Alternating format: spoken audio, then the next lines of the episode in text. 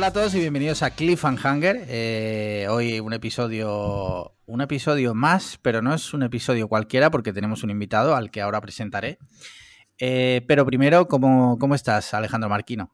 Pues, eh, a ver, eh, me acaba literalmente de, de, potar la perra a los pies. Vale. Justo tres segundos antes de empezar la grabación. Sí. sí. Así que estoy ahora mismo con mucha tensión. Vale, vale, vale. Y al otro lado de la línea tenemos también al increíble Paco Casado. ¿Qué tal, Paco? ¿Cómo estás? ¿Qué tal? Buenas tardes, Alejandro y Marquino. Eh, bueno, no es la primera vez que vienes. Es, no, yo es la si, tercera. La tercera. O sea que. Ya estamos batiendo ya el récord. Sí, que sí, el récord sí. lo tiene. Lo te preguntaba, ¿no? ¿Quién tenía el récord? Sí. ¿Eres tú el que tiene el récord? Pues no sé, no sé. No, yo, yo, sé cuántas veces he venido yo, no sé cuántas veces han venido. Yo creo que tres veces puede ser que tenga el récord, ¿eh? Vale. Sí, bueno, Junto a Sandra. Ser. Puede ser que estén ahí, ahí. Se lo refregaré por la cara a nuestro amigo Ingeru. Pues sí. Eh, bueno, mm, como siempre, Paco, sabes que le preguntamos a nuestros invitados, bueno, siempre nos preguntamos entre nosotros, pero si hay invitado también, que qué tal la última semana. ¿Qué tal? Pues bien, bueno, tranquila, no poca, poca ¿Algo, ya. ¿Algo destacable que contarnos? ¿Ha, no, no, ¿Acaecido en estos días? No, no, no, acá, bueno, todo muy, muy normal, ya esperando ya para la Semana Santa, que vale. bueno, pues una semanita de, de descanso de nuevo. Vale. Ok, ok, ok. ¿Y tú, Marquino, qué tal la última semana? Pues estándar, eh, bien. No, o sea, es que grabamos el sábado, sí, hijo de puta. Es que sí. me estás preguntando, eh, grabamos el sábado y estamos a martes. Y te he visto al mediodía comiendo. O sea que. Pero me encanta porque este podcast es como, ¿qué tal? Estándar, ¿qué tal? Normal. O sea, claro. no, ¿qué, te ha, ¿qué te ha acontecido en la última semana? Nada. ¿no? Es como. Es que lleva, llevamos vida, llevamos vidas muy poco interesantes. No... Sí, sí. Eh, vale, pues yo mi última, última semana, pues también muy normalita. La, es que la próxima vez que me preguntes, eh, ¿qué tal la última semana? Te voy a decir, de puta madre, titán, vale. guapísima la semana, estoy motivadísimo. Me... Estamos a martes, chicos, comeos el martes o el miércoles, no sé cuándo vais a escuchar esto, ¿vale? O sea, la próxima vez será Venga. un speech así. Venga, de hecho, hoy, hoy, hoy, hoy, podría haber sido un día interesante para mí, porque los martes. Eh, eh, cuando había normalidad eh, solía ir al cine, eh, que los días que ponen versión original en el, en el yelmo, y hoy me he quedado sin ir a ver eh, El Padre, que tenía ganas de verla, sí, sí. y no he ido a verla por, por estar con vosotros. Vaya, muchas gracias. Bueno, bueno. Muchas gracias. Bueno. Tengo que decirte que va a salir en vídeo on demand en breve, ¿eh? Ya, ya, ya, ya. O sea que... No, de todos modos, no, yo no voy a pillar el COVID por ver El Padre, como tú comprenderás. vale, no. vale, vale. Este fin de semana estrenan la de la de sí estrenan la de Godzilla contra Kong, pero sí. tengo la mala suerte, la mala noticia que daros de que no la ponen en versión original. Hostia, pero en toda en España lado, o... en, eh, al menos en ningún lado de Málaga, ni en ninguno de los vale. yelmos de Málaga.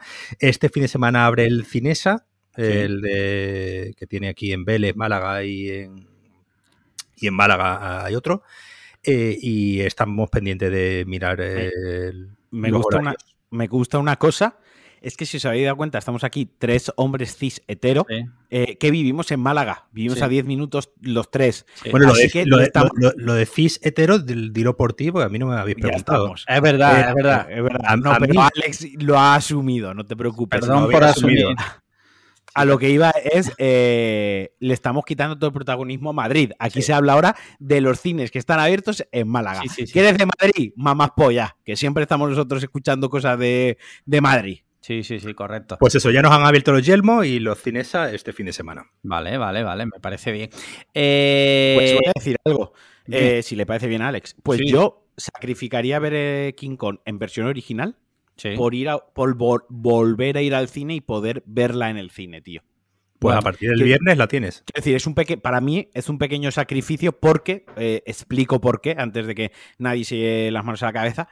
Mi razonamiento es, mi otra opción es esperarme a que a poder verla en casa en inglés, ¿no? Sí, que será el sábado, si no me equivoco. Sábado. El sábado. Porque la estrenan vale. en HBO Max. Sí, pero a lo que voy es, la voy a poder ver el mismo día al día siguiente en casa en inglés, sí. pero es que en el cine, una vez la quiten del cine, nunca más la voy a poder volver a ver en el cine, pero el año que viene la podré ver en inglés en casa, uh, al, al, medio año si la quiero revisionar de nuevo la vuelvo a ver en casa, pero verla en el cine solo voy a tener esta oportunidad. Bueno, nunca. tanto no, tiempo sin ir al cine. Nunca se sabe porque mira lo que el Fenómeno Experience de Barcelona, que estrenan películas antiguas. Sí, pero ni vivo en Barcelona ni, bueno. ni creo que.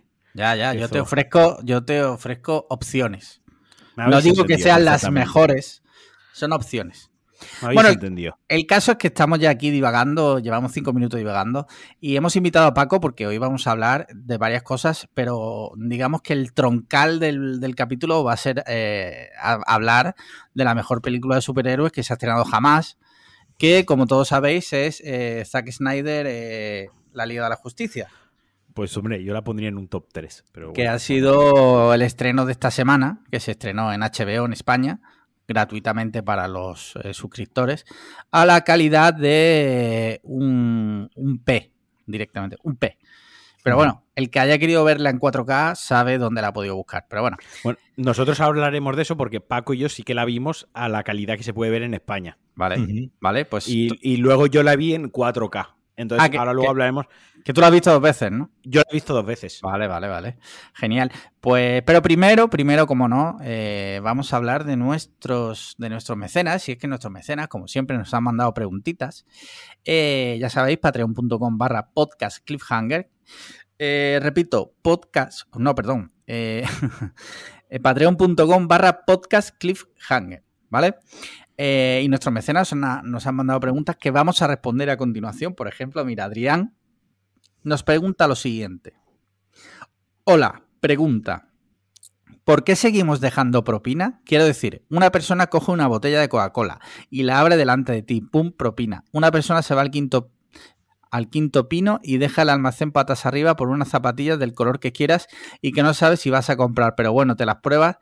A ver, no hay propina. Es un sistema rotísimo y no digamos ya el tema de Estados Unidos. Hasta luego. Es un tema interesante el de la propina, porque es verdad que no responde a una lógica. no eh, sé qué, pensáis vosotros. Paco, como invitado, respondes primero siempre por si. en Estados Unidos sí responde a una lógica, ¿no? sí, bueno, responde a una lógica eh, y es porque los camareros eh, cobran un sueldo base bajísimo y su sueldo está respaldado o, se complementa con las propinas de los clientes. Y tienen un sistema ya eh, pero no es tampoco una cosa oficial. Quiero decir, tú eres libre de no dejar propina, pero si no dejas propina, pues te van a mirar mal y te van a... Incluso te pueden preguntar, oiga, he hecho algo mal porque no me he mm. dejado propina.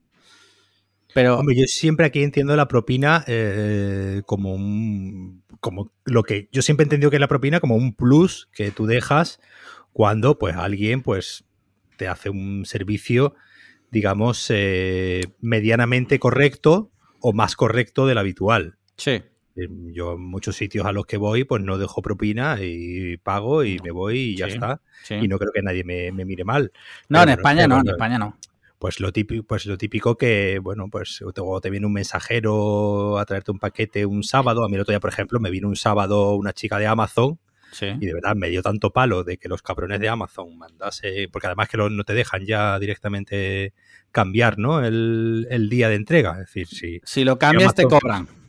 Eh, exactamente. Y, me dio tanto palo de que la muchacha eh, Un, sábado a las 5 de la tarde estuviese entregándome a mí un Blu-ray de Superman, que era como me dio hasta vergüenza. Que, y le, a la chavala pues le di un euro. Te interrumpo brevemente, Paco, solo para eh, reseñar una cosa sobre lo que estás diciendo, sin entrar a juicio de valores.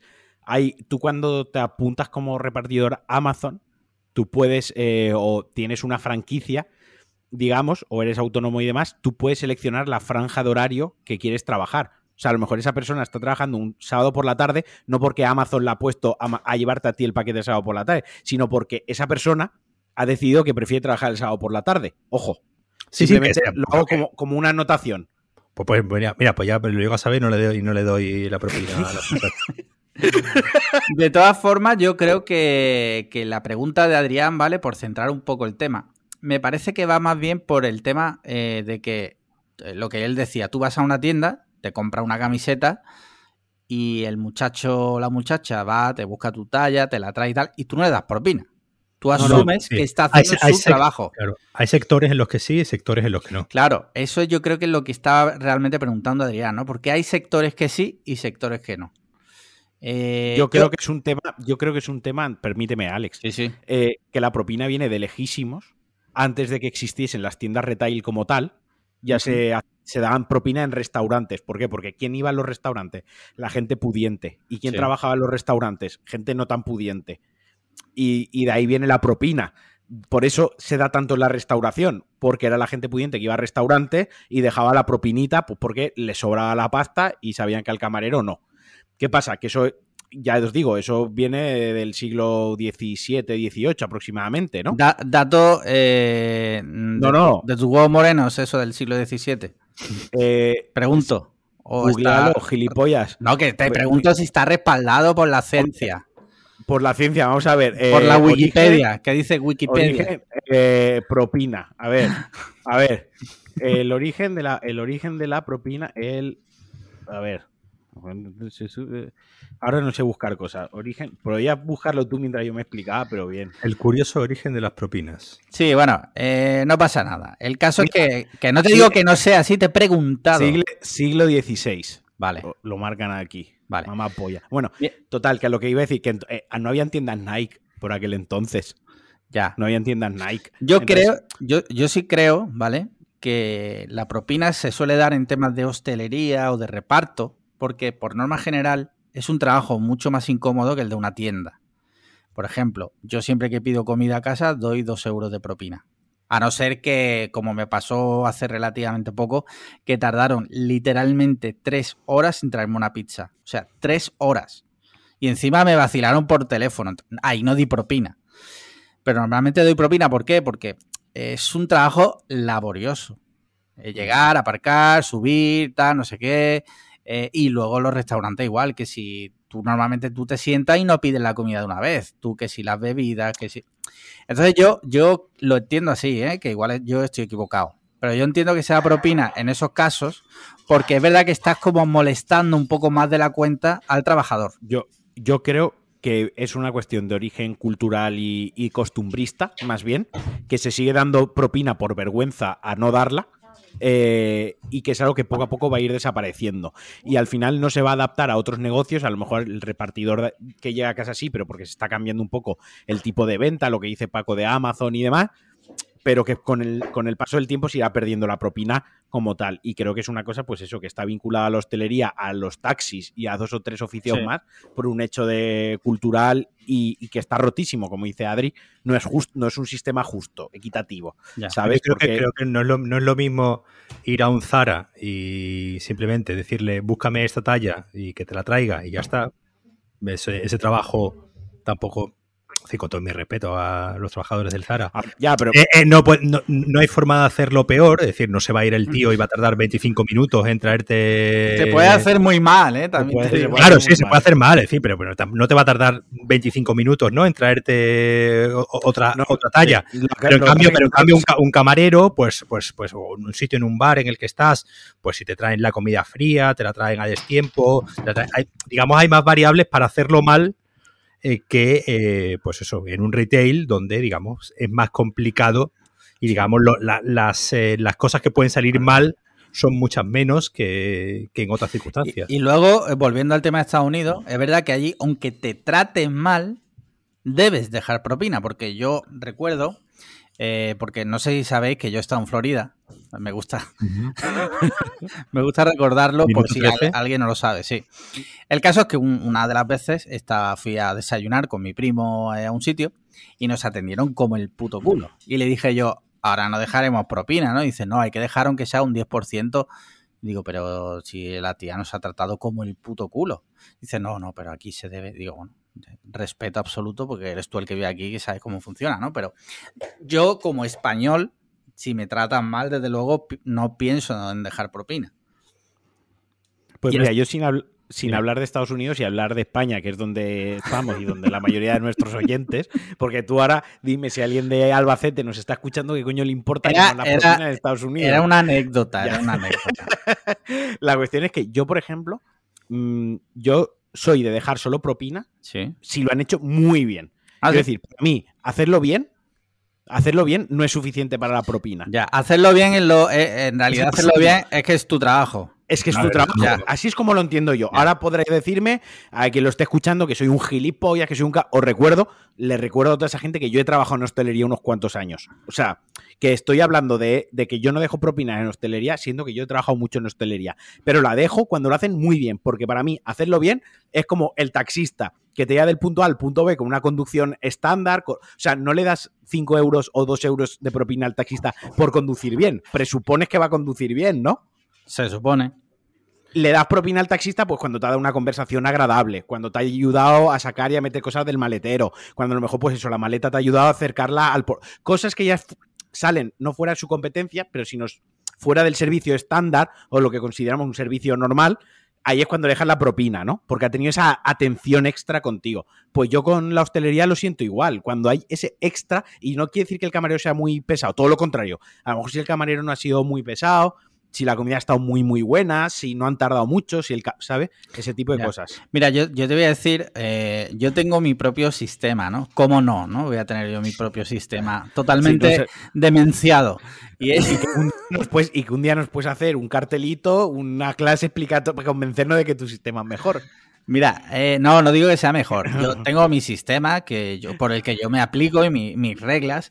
Yo, por ejemplo, en hostelería siempre dejo propina, a no ser que haya que me hayan tratado muy mal. Exceptuando en eh, sitios tipo Starbucks, eh, heladerías, pastelerías. Ahí no suelo dejar. Pero si voy a comer o a desayunar o tal, ahí sí suelo dejar. ¿Nos puedes decir por qué en heladerías no? Eh, no lo consideramos, no hostelería, porque yo creo que el helado te lo comes. Sí, te lo comes, pero creo que el servicio es mucho más sencillo y como decíamos antes, ah. eh, no requería de, una atención especial, de un... Entonces, es Tú sabes lo que cuesta poner un helado. ¿No? Sí, sí, pero yo entiendo lo que quiere decir Ale. Sí, poner el helado, es coger, el cucurucho, poner la bola y, y para adelante. es decir, podrás hacerlo mejor o peor, pero vamos, en un par de días aprende. Tampoco es una técnica milenaria de, de pegarte años eh, poniendo bolas de lado en cucuruchos ahora mismo, la técnica. Ahora mismo todos los eh, Patreon que trabajan en heladerías se, están quitando. Y los, no, pero hace minutos se han quitado los de las tiendas, no os preocupéis. Sí, sí. Pero bueno, vamos a cerrar ya este tema que llevamos como 12 minutos hablando de propinas, ¿vale? Y pasamos a la siguiente pregunta. Lo importante es que la gente nos deje propina a nosotros. Exacto. Por, por, hacerlo, eh, por hacerlo normal. Por hacerlo normal. Por hacerlo, exacto. Sí, sí, sí. Eh, mira, tenemos aquí una pregunta de Mickey Rules. Espérate, porque ahora se ha quedado pillada la, la web de Patreon. Ay, dame un segundillo. Y ahora os voy a leer la pregunta. Venga, Mickey Rules dice lo siguiente. Eh, hola, mi pregunta para esta semana es ¿dónde preferiríais vivir? ¿En Madrid o Barcelona? ¿Y por qué? Muchas gracias por el podcast. La verdad que desde hace poco más de un año se ha convertido en un indispensable cada semana. Bueno, pues muchas gracias para ti, Mickey Rules. Mira, voy a responder yo súper rápido, ¿vale? Yo que he vivido en Madrid y en Barcelona. Eh, el primer español en vivir en Madrid y en Barcelona. En, los, en los dos sitios. En los dos sitios, exacto. Eh, yo me quedo con Madrid, la verdad. he tenido mejor experiencia en Madrid que en Barcelona. Y no es porque allí unos independentistas me pegan una paliza. No van por ahí los tiros. Eso se lo has perdonado ya. Sí. no, es porque. Te he superado. Porque en, Barcelona, a mí mi experiencia eh, fue de que estuve allí nueve meses viviendo, no hice ni un amigo. O sea, ni un puto amigo. Iba a un curso en el que todo el mundo iba a su bola, todo el mundo vivía en el quinto coño y nunca nadie jamás dijo, oye, ahora cuando terminemos nos tomamos una caña. Cosa que en Madrid, por mi experiencia, es mucho más común. Fin. Bueno, pues yo, yo he vivido en Madrid, es decir, que yo tampoco, no he vivido en Barcelona, solamente he ido de, visita, pero bueno, en su momento sí, vamos, he vivido cerca de 10 años en Madrid con lo que yo en Madrid la verdad es que viví muy bien y puedo confirmar lo que, lo que dice. Yo en Madrid hice muchos amigos em, y ahí no... Y, en Madrid yo creo que sí se siente esa... Ahora que se, que se habla tanto de madrileñofobia y de que... Y sí, es verdad que son muy pesados con lo suyo, pero eh, hay que decir que yo, toda la gente que conocí en Madrid, tanto madrileños como no madrileños, porque es verdad que en Madrid te encuentras a, mucha gente de muchos sitios, eh, yo la verdad es que no tuve ningún, ningún problema en, en principio. Después ya me fui por otras razones, pero, pero en principio no tuve, no tuve buena experiencia viviendo en, en Madrid y con los madrileños, con lo que yo elegiría Madrid. ¿Y tú, Marquino? Pues yo sí, yo no he vivido ninguna de las dos, he visitado las dos. Sí es cierto que Madrid la he visitado muchísimo y no tanto Barcelona, pero yo viviría en Madrid, tío. Me mola, la ciudad me, me, parece más bonita. Ahora ya tenemos lío. No, me parece más bonita la ciudad y no sé, me gusta más el ambiente, no sé, tío. Y es raro que prefieras Madrid porque tú perteneces a los países catalanes. Eh, y por idioma, por idioma no tendría problema, ¿no? por idioma, claro. Sí sí. sí sí. Todos sabemos que el valenciano es una, una deformación del catalán. Sí. Correcto, correcto. Igual que el. Mira, me voy a... bueno, yo creo que ha quedado bastante palpable. Desde aquí somos todos del Real Madrid. Eh, ¿no? Resumiendo, todos somos fan de Florentino Pérez. Correcto. Menos Carlos RM, que es fan del Real Murcia. Del Real Murcia. Mira, siguiente pregunta. La habitación del gamer pregunta lo siguiente. Dice, buenas chavales. Lo pone en singular, chavales. Espero que tengáis un buen día. Mi pregunta es la siguiente. ¿Cuál ha sido el mayor percance o putada que os ha pasado en unas vacaciones? Yo una vez me tuve que quedar una noche en el aeropuerto de Oslo porque mi vuelo tenía un retraso de 12 horas. Un saludo. Pues yo a mí me pasó en una en unas vacaciones, en, una en unas vacaciones que hicimos a, Berlín, eh, justo en Semana Santa, justo en esta, por estas fechas. Eh, nos ocurrió que eh, llegamos ya cuando terminaba el viaje, ¿no? Llegamos al aeropuerto, creo que cogíamos el avión a las 10 de la, de la mañana, algo así, tampoco era demasiado temprano, ¿no?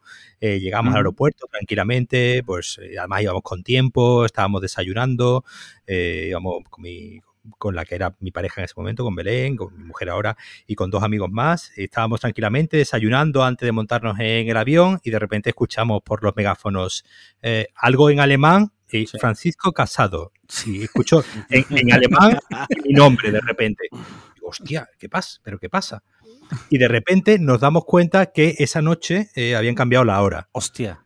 Habían cambiado la hora de. Eh, era el cambio de hora de, de sábado a domingo y eh, pues íbamos una hora tarde eh, con respecto a, Nosotros pensábamos que íbamos con una hora de, tregua y pues tú nos tendrías que ver ahí, nosotros corriendo por, el aeropuerto, buscando, mirando los letreros en alemán, intentando discernir, ¿no? A ver por dónde teníamos que, tirar. Eh, los Ya de cuando llegamos al avión, los alemanes mirándonos con una mala cara tremenda, como hijos de puta españoles. Tú le, eh, podías, le podrías haber respondido y haberle dicho, hombre, yo por lo menos no he matado a, millones de judíos. O sea, yo llegaré tarde, pero por lo menos no he matado a judíos. Y nada, y no, y no, y, nada, y eso fue, yo creo que eso fue, eso ha sido lo más, eh, y nada, y al final, bueno, afortunadamente llegamos bien al avión, nos pudimos montar, eh, salió el vuelo sin problema, pero el mal rato que pasamos desde que escuchamos eh, mi nombre en la megafonía del aeropuerto de Berlín a, entender que por qué estaban diciendo mi nombre por la megafonía. Pero, y, me, llamó mucho la atención que dijesen mi nombre por la megafonía, porque yo no sé si eso pasa generalmente en los, eh, en los aeropuertos, que digan tu nombre por sí, la Sí, que pasa, sí, sí que pasa, sí. A mí afortunadamente no me ha pasado nunca, ni me ha vuelto a pasar y desde entonces cada vez que viajo compruebo a ver si eh, se cambia la hora. Y ya la semana del cambio de hora no sea que me vuelva a ocurrir. Sí, sí, sí. Eh, muy bien, buena historia. ¿Y tú, Marquino? Pues es que me ha pasado de todo. No sé, la peor.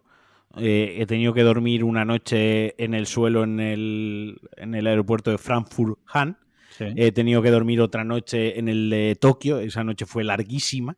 Eh, me han parado en un control en Londres y me han metido en un cuartito. Y de esto te estoy hablando, yo tenía 17 años, 18 años. Te estoy hablando de hace 14, 16 años. Eh, porque me confundieron con un terrorista y me tuvieron ahí metido en un cuartito por, no sé, o sea, me ha pasado casi de todo. He, estado a punto de perder un avión en, en, París, esa fue la que más me enfadé porque fue ignorancia mía, que estaba leyendo un cómic en otra puerta al otro lado del aeropuerto, o sea...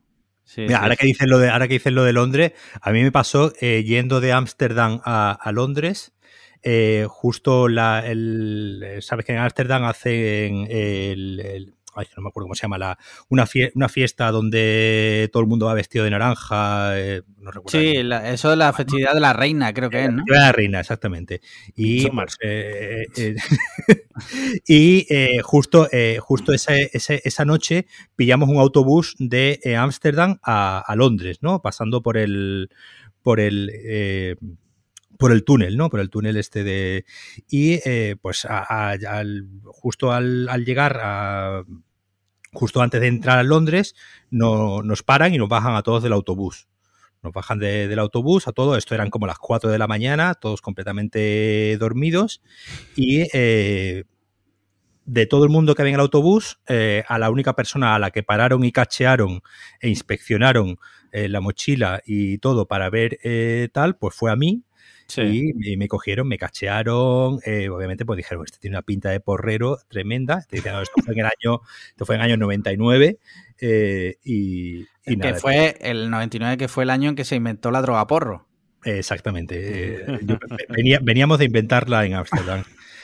Y eh, obviamente habíamos sido inteligentes y no habíamos, no habíamos, eh, contemplado en ningún momento pasar nada eh, hacia Londres, porque ya nos habían advertido que era bastante probable que nos parasen y que aleatoriamente te pillasen. Y bueno, y a mí pues siempre tengo la suerte de que me pillen en estos controles, igual que te pillaron a ti, Alex, también y a mí en, Nueva York. En Nueva York, sí.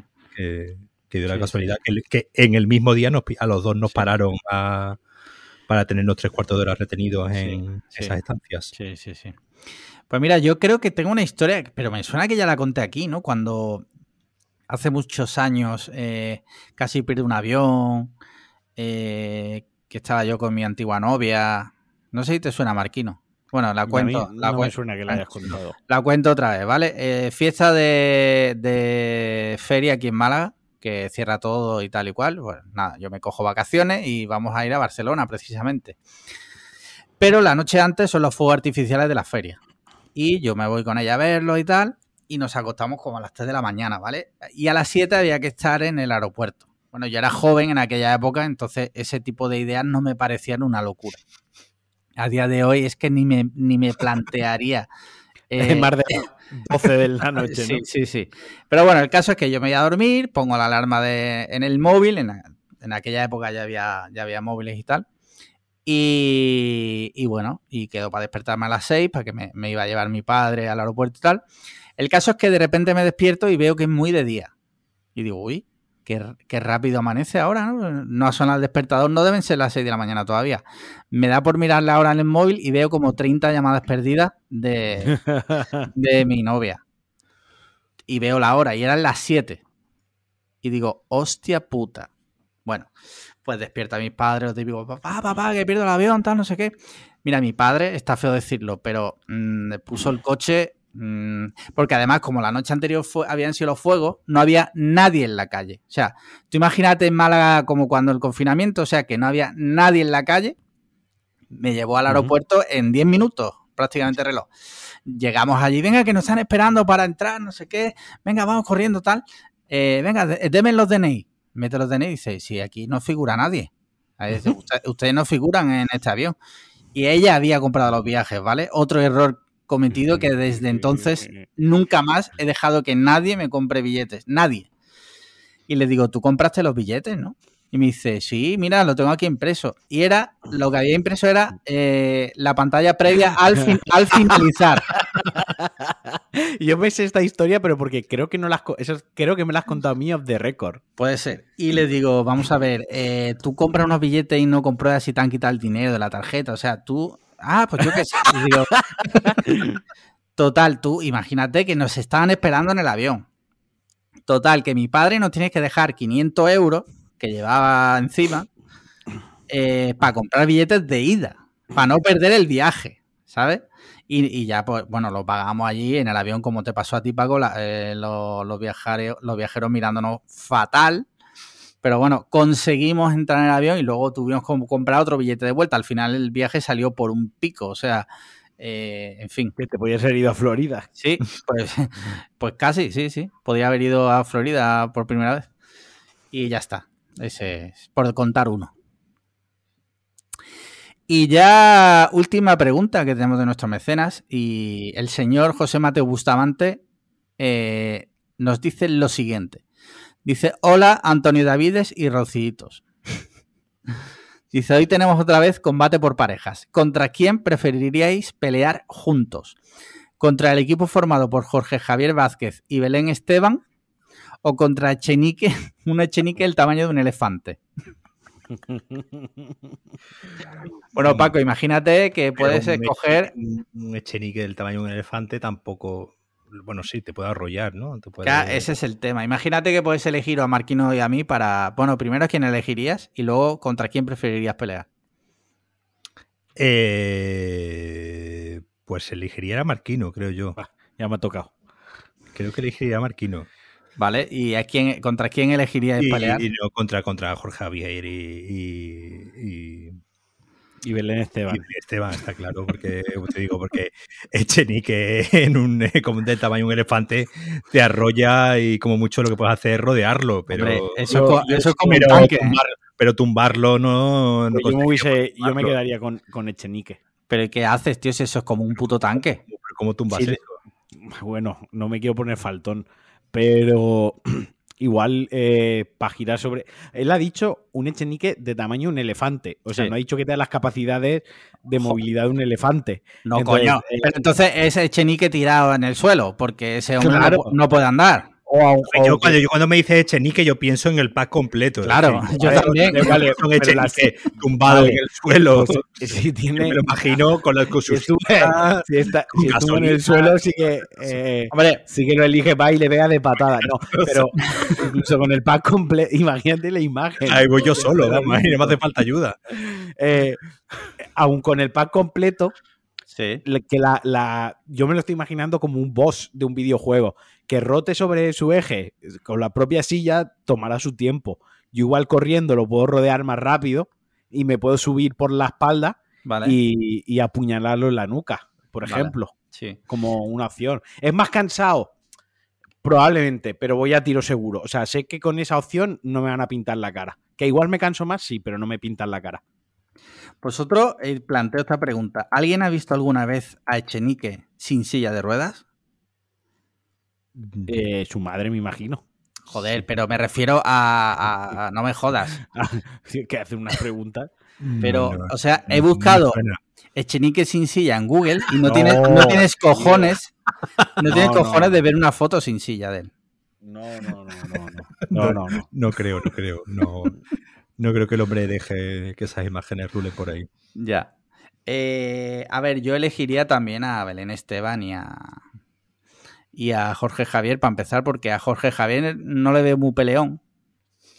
Yo creo que una patada al pecho lo tumbas. Belén Esteban sí me daría un poco más de miedo, ¿eh? porque como se enzarpe, no tienes, no tienes cojones de, librarte de ella. ¿eh? Pero, es, que igual lleva un ladrillo en el bolso también, como, sí, como la dedos, ¿eh? Sí, sí. Pero sin duda, o sea, el echenique del tamaño de un elefante no. O sea, eso es lo que dice Paco, eso te arrolla y te, te, mata. No, sabéis pelear. Bueno, va a ser eso. Yo por eso te elegí a ti para que me acompañes. Sí.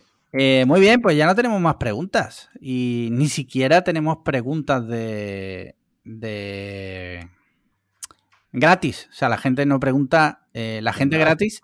Mira, desde aquí los gratis que luego os quejáis de eh, nada más que respondéis y os pagan. No, es que no mandáis preguntas gratis. Mandadlas por DM a nuestra cuenta de Twitter o mandadnos un correo a podcastcliffhanger.gmail.com y gustosamente las responderemos.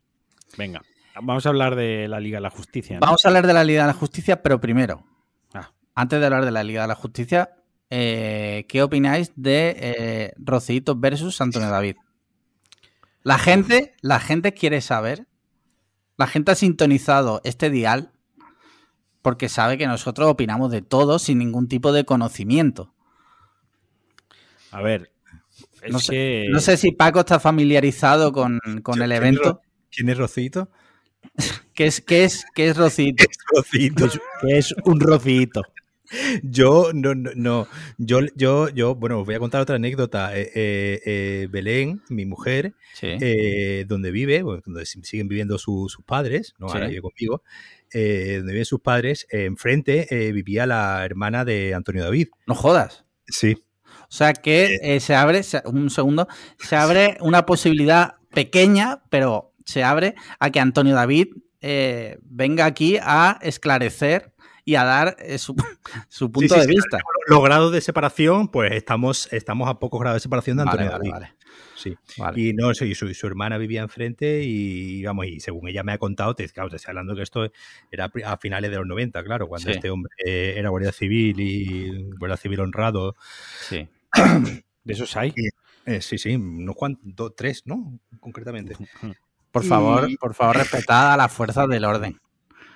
Y, ella, y ella, vamos, ella me ha contado que, ha visto a, las cámaras en plan eh, siguiéndole, de, siguiéndole hasta la puerta de, la casa de su hermana, porque el chaval iba pues de, visita, pues a visitar a su hermana o lo que, o lo que fuese. Y, han estado las cámaras ahí dando, dando vueltas y tal.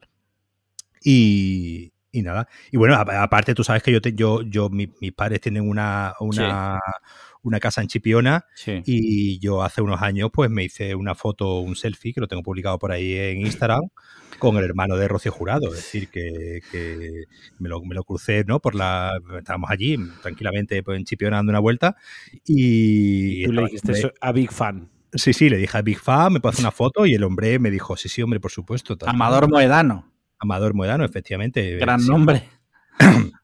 Si buscáis por mi Instagram encontraréis la, imagen y me hice un selfie, un selfie con él y así hasta, día, hasta el día de hoy no lo he vuelto a ver, claro. Eh, yo, yo de este tema la verdad es que no, no yo me quedé en que Antonio David eh, era guardia civil. Eh, se quedó, recuerdo, se recuerdo algo, pesetas. recuerdo algo de una que salió ¿no? una vez en en un programa de esto diciendo que se había follado Antonio David y... Cinco o seis veces, sí. Cinco o seis veces sin sacarla o algo así, ¿no? Sí, sí, sí. O algo así. ¿Cómo? sí, sí, sí, Eso es lo que cuenta la leyenda. Que, que por lo visto un toro, dicen, dicen. Yo no, he tenido la suerte de probarlo. Y me quedé, y me quedé ahí, no, no, la verdad es que hasta hace dos días eh, no, no, recordaba ya ni que... ni que existía.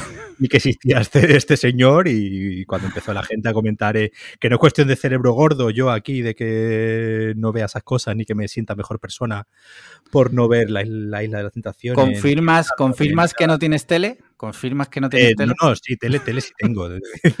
Gilipollas no soy tampoco. Pero no, no, no, no es un, no es un tema que yo controle, entonces no. poco, te puedo decir.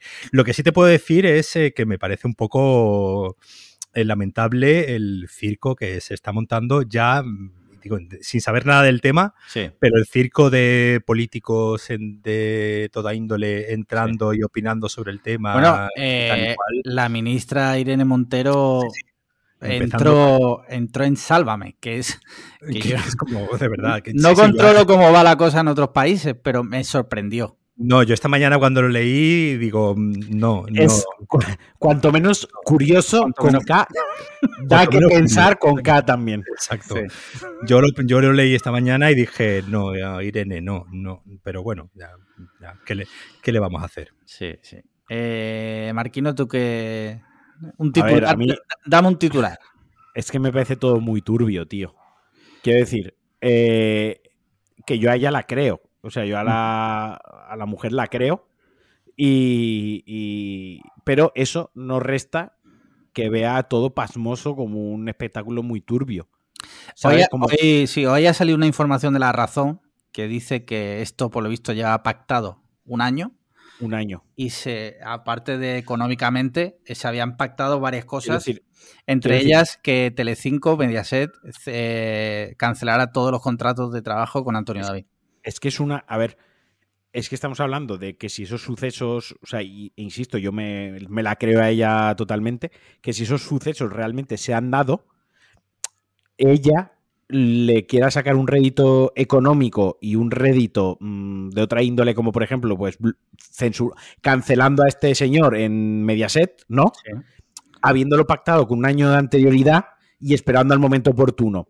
Que, insisto, eso no quiere decir que sea menos grave lo que le ha sucedido, ni que no se le crea, ni que se le tenga que restar valor. Porque hay gente que también está cogiéndose a eso como un clavo ardiendo para restarle credibilidad o o restarle crédito a su a su testimonio. Y son dos cosas totalmente diferentes. Una cosa es lo que te ha sucedido, que puede ser algo terrible, y otra cosa es que lo estés gestionando regular. O que lo estés, más que regular, porque nadie nace para saber gestionar eso bien, sino que lo está gestionando de una manera quizás un poco, un poco tachable desde el punto de vista moral. Porque esta mujer es famosa, esta mujer ha dicho en la televisión, yo quiero contar esto en la televisión con una repercusión y tal, pero no todas las mujeres tienen tienen ese al alcance ese medio, ¿me explico? Ya. Entonces lo frivolizas un poco, algo tan grave, que sí que está bien, que sigue estando muy bien que lo cuente en prime time, ¿no? Que lo haga visible, que mucha gente, no solo mujeres, también hombres, se conciencien de que es un problema que pasa a ricos y a pobres. Da igual del espectro social, da igual que piensen, no, si esta mujer tenía dinero para escapar porque es la hija de Rocío Jurado, ¿no? Eh, no, o sea, que vean que no, que es un, mal endémico que atañe a toda la sociedad. Pero, tío, veo un, hay un punto súper turbio en la mierda de contarlo en prime time en dos mini capítulos. No, son, nueve. O, o catorce, me da igual. No, bueno, ah. que no digan que faltamos a la verdad. Que van a estirar, el chicle unas cuantas semanas. Claro. me parece, eso me parece súper turbio, el, el, exigir que al otro hombre, a la otra persona se le cancele en Mediaset sobre todo el contrato, si eso es cierto. Sobre todo porque tengo la duda de si eso es legal. Tú puedes pactar. Ah, bueno, sí, sí. Claro. ¿Eso, es legal? yo puedo entrar. A ver, yo puedo entrar contigo. O sea, tú me quieres contratar mañana en tu empresa. Yo digo, vale, pero yo con Paco no pienso trabajar despídelo. Y tú si lo despides, un despido improcedente, pero tú le pagas su finiquito, su vacación, le indemniza y te lo quitas de encima. Pero pues eso claro, pero eso es, lo de, eso lo de siempre. Todos los despidos se pueden hacer ya, coño. ya está. Quiero decir, pues a, lo mejor Mediaset puso mm, en nueve capítulos, ¿no? Sí. Mm, que vamos a generar cada noche en nueve capítulos en publicidad. 300, 400 mil euros, eso Paco lo sabrá mejor. Esas cifras, si se acercan o no se acercan. Pero por nueve capítulos, pues vamos a sacar siete, pongamos, 7 millones, ¿no? Por poner un ejemplo. Y despedir al muñeco este nos cuesta 60.000 euros. Pues a tomar por culo. Yo, eh, a ver, yo mm, no voy a decir mentiras. A mí todo este tipo de mierdas, a mí me gusta. O sea, yo soy bastante morboso en ese sentido. Pero también soy bastante crítico. Eh, o sea, yo creo que si lo que quería hacer ella era eh, contar su historia, eh, pues no sé yo si firmar que te paguen 3 millones de euros y hacerlo con Mediaset, que todos sabemos que Mediaset es la mayor bazofia posible, podrías haber hecho lo mismo, imagínate, y concederle la entrevista a Jordi Évole, ¿no? Y de repente, eh, en, vez de, en vez de hacer un programa de salseo y de, y de tal, pues de repente pones el foco en el problema, en las mujeres y en el maltrato. ¡Ojo!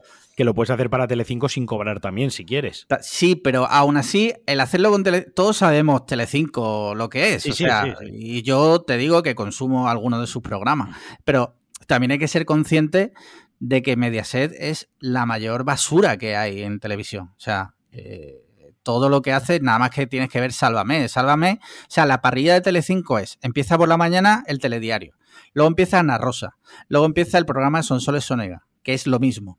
Luego el telediario. Y luego Sálvame de 4 de la tarde a 9 y media de la, de la noche. O sea, el 90% de la parrilla de Telecinco es eh, mm, basura. Sin contar el telediario, que ahí ya no entro. Ya dependerá un poco de tus gustos. Entonces, yo creo que el hacerlo con Mediaset y más en las condiciones que la ha hecho, mm, aunque sea verdad, que yo también me la creo, porque se ve que Antonio David tiene pinta. La verdad que está, mal, está, mal, juzgar a la gente sin conocer, pero bueno, a mí no me da buena espina. Entonces, me la creo, pero sí es verdad que sin pretender tampoco juzgarla a ella como mujer, sí que creo que se podría haber hecho mejor y a lo mejor poner el foco en el problema real que es el maltrato a la mujer y como tú bien decías, que le sucede a gente pobre, gente rica y que le puede pasar a cualquier mujer.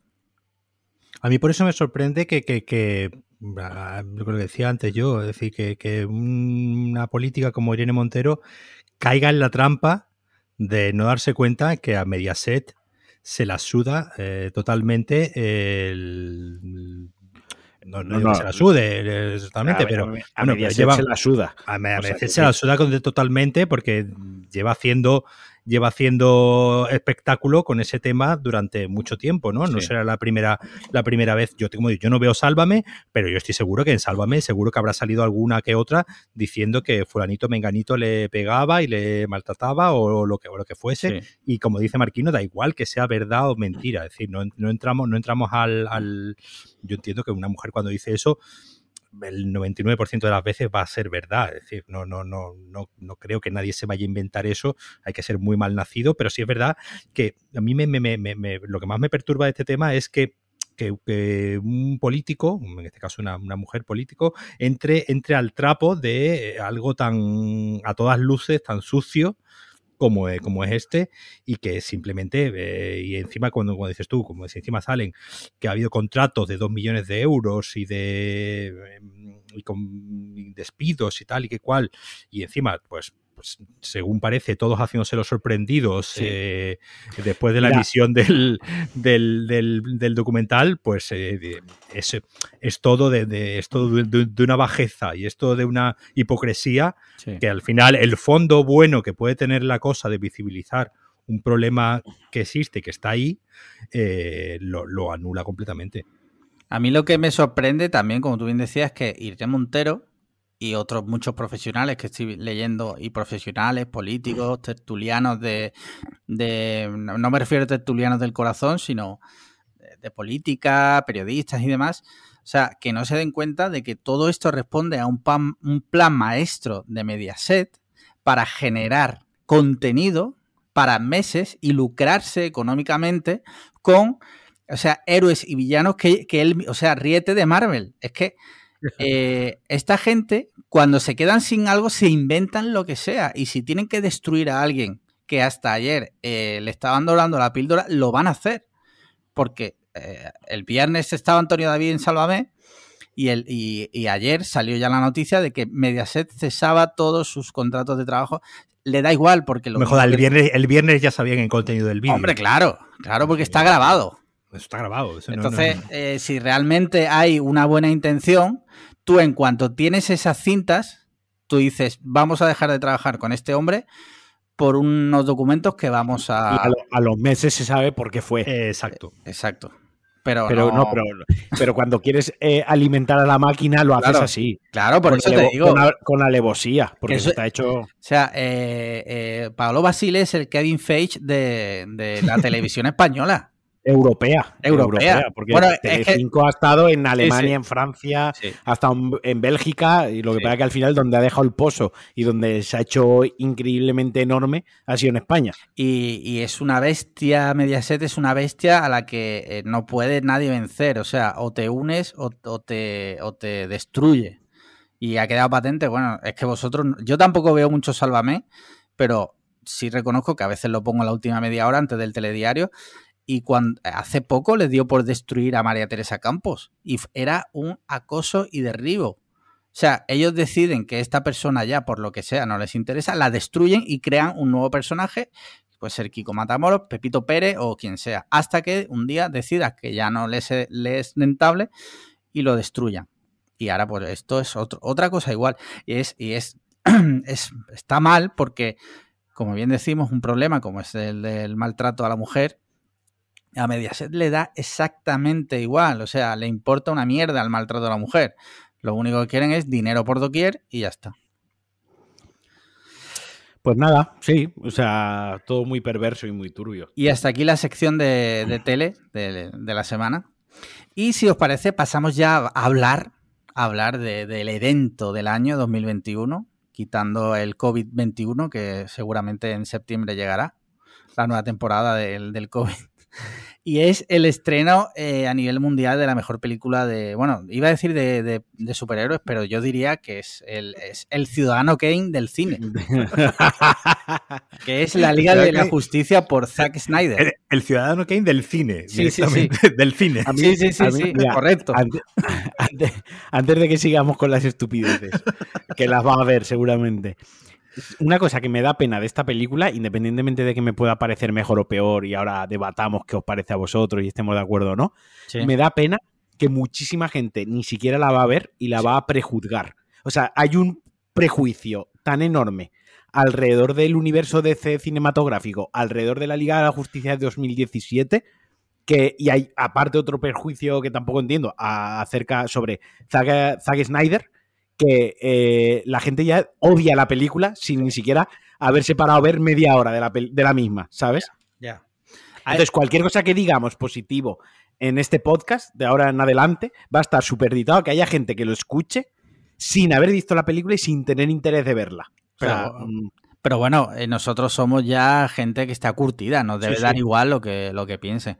Nuestra opinión va a ser sincera y, y, oye, habrá gente que le guste lo que digamos y habrá gente que no, porque yo estoy seguro que no vamos a coincidir los tres en todo lo de esta película, digo. Pero se me, se me estaba entendiendo, independientemente de eso, que eh, en este caso en particular tiene un handicap en su contra la película. Y creo que eso, creo que eso es algo que todo, o sea, es algo que se ve, que se palpa. Tiene, un handicap porque la figura de Zack Snyder en general, desde que empezó con las películas de DC, ha sido muy criticada porque ha sido un, y, Paco lo sabrá mejor, pero en todos los medios y sobre todo en, en, las, Twitter Cine, ha sido mm, vilipendiado y, incluso menospreciado por ser eh, eh, muy intenso en cuanto a las películas.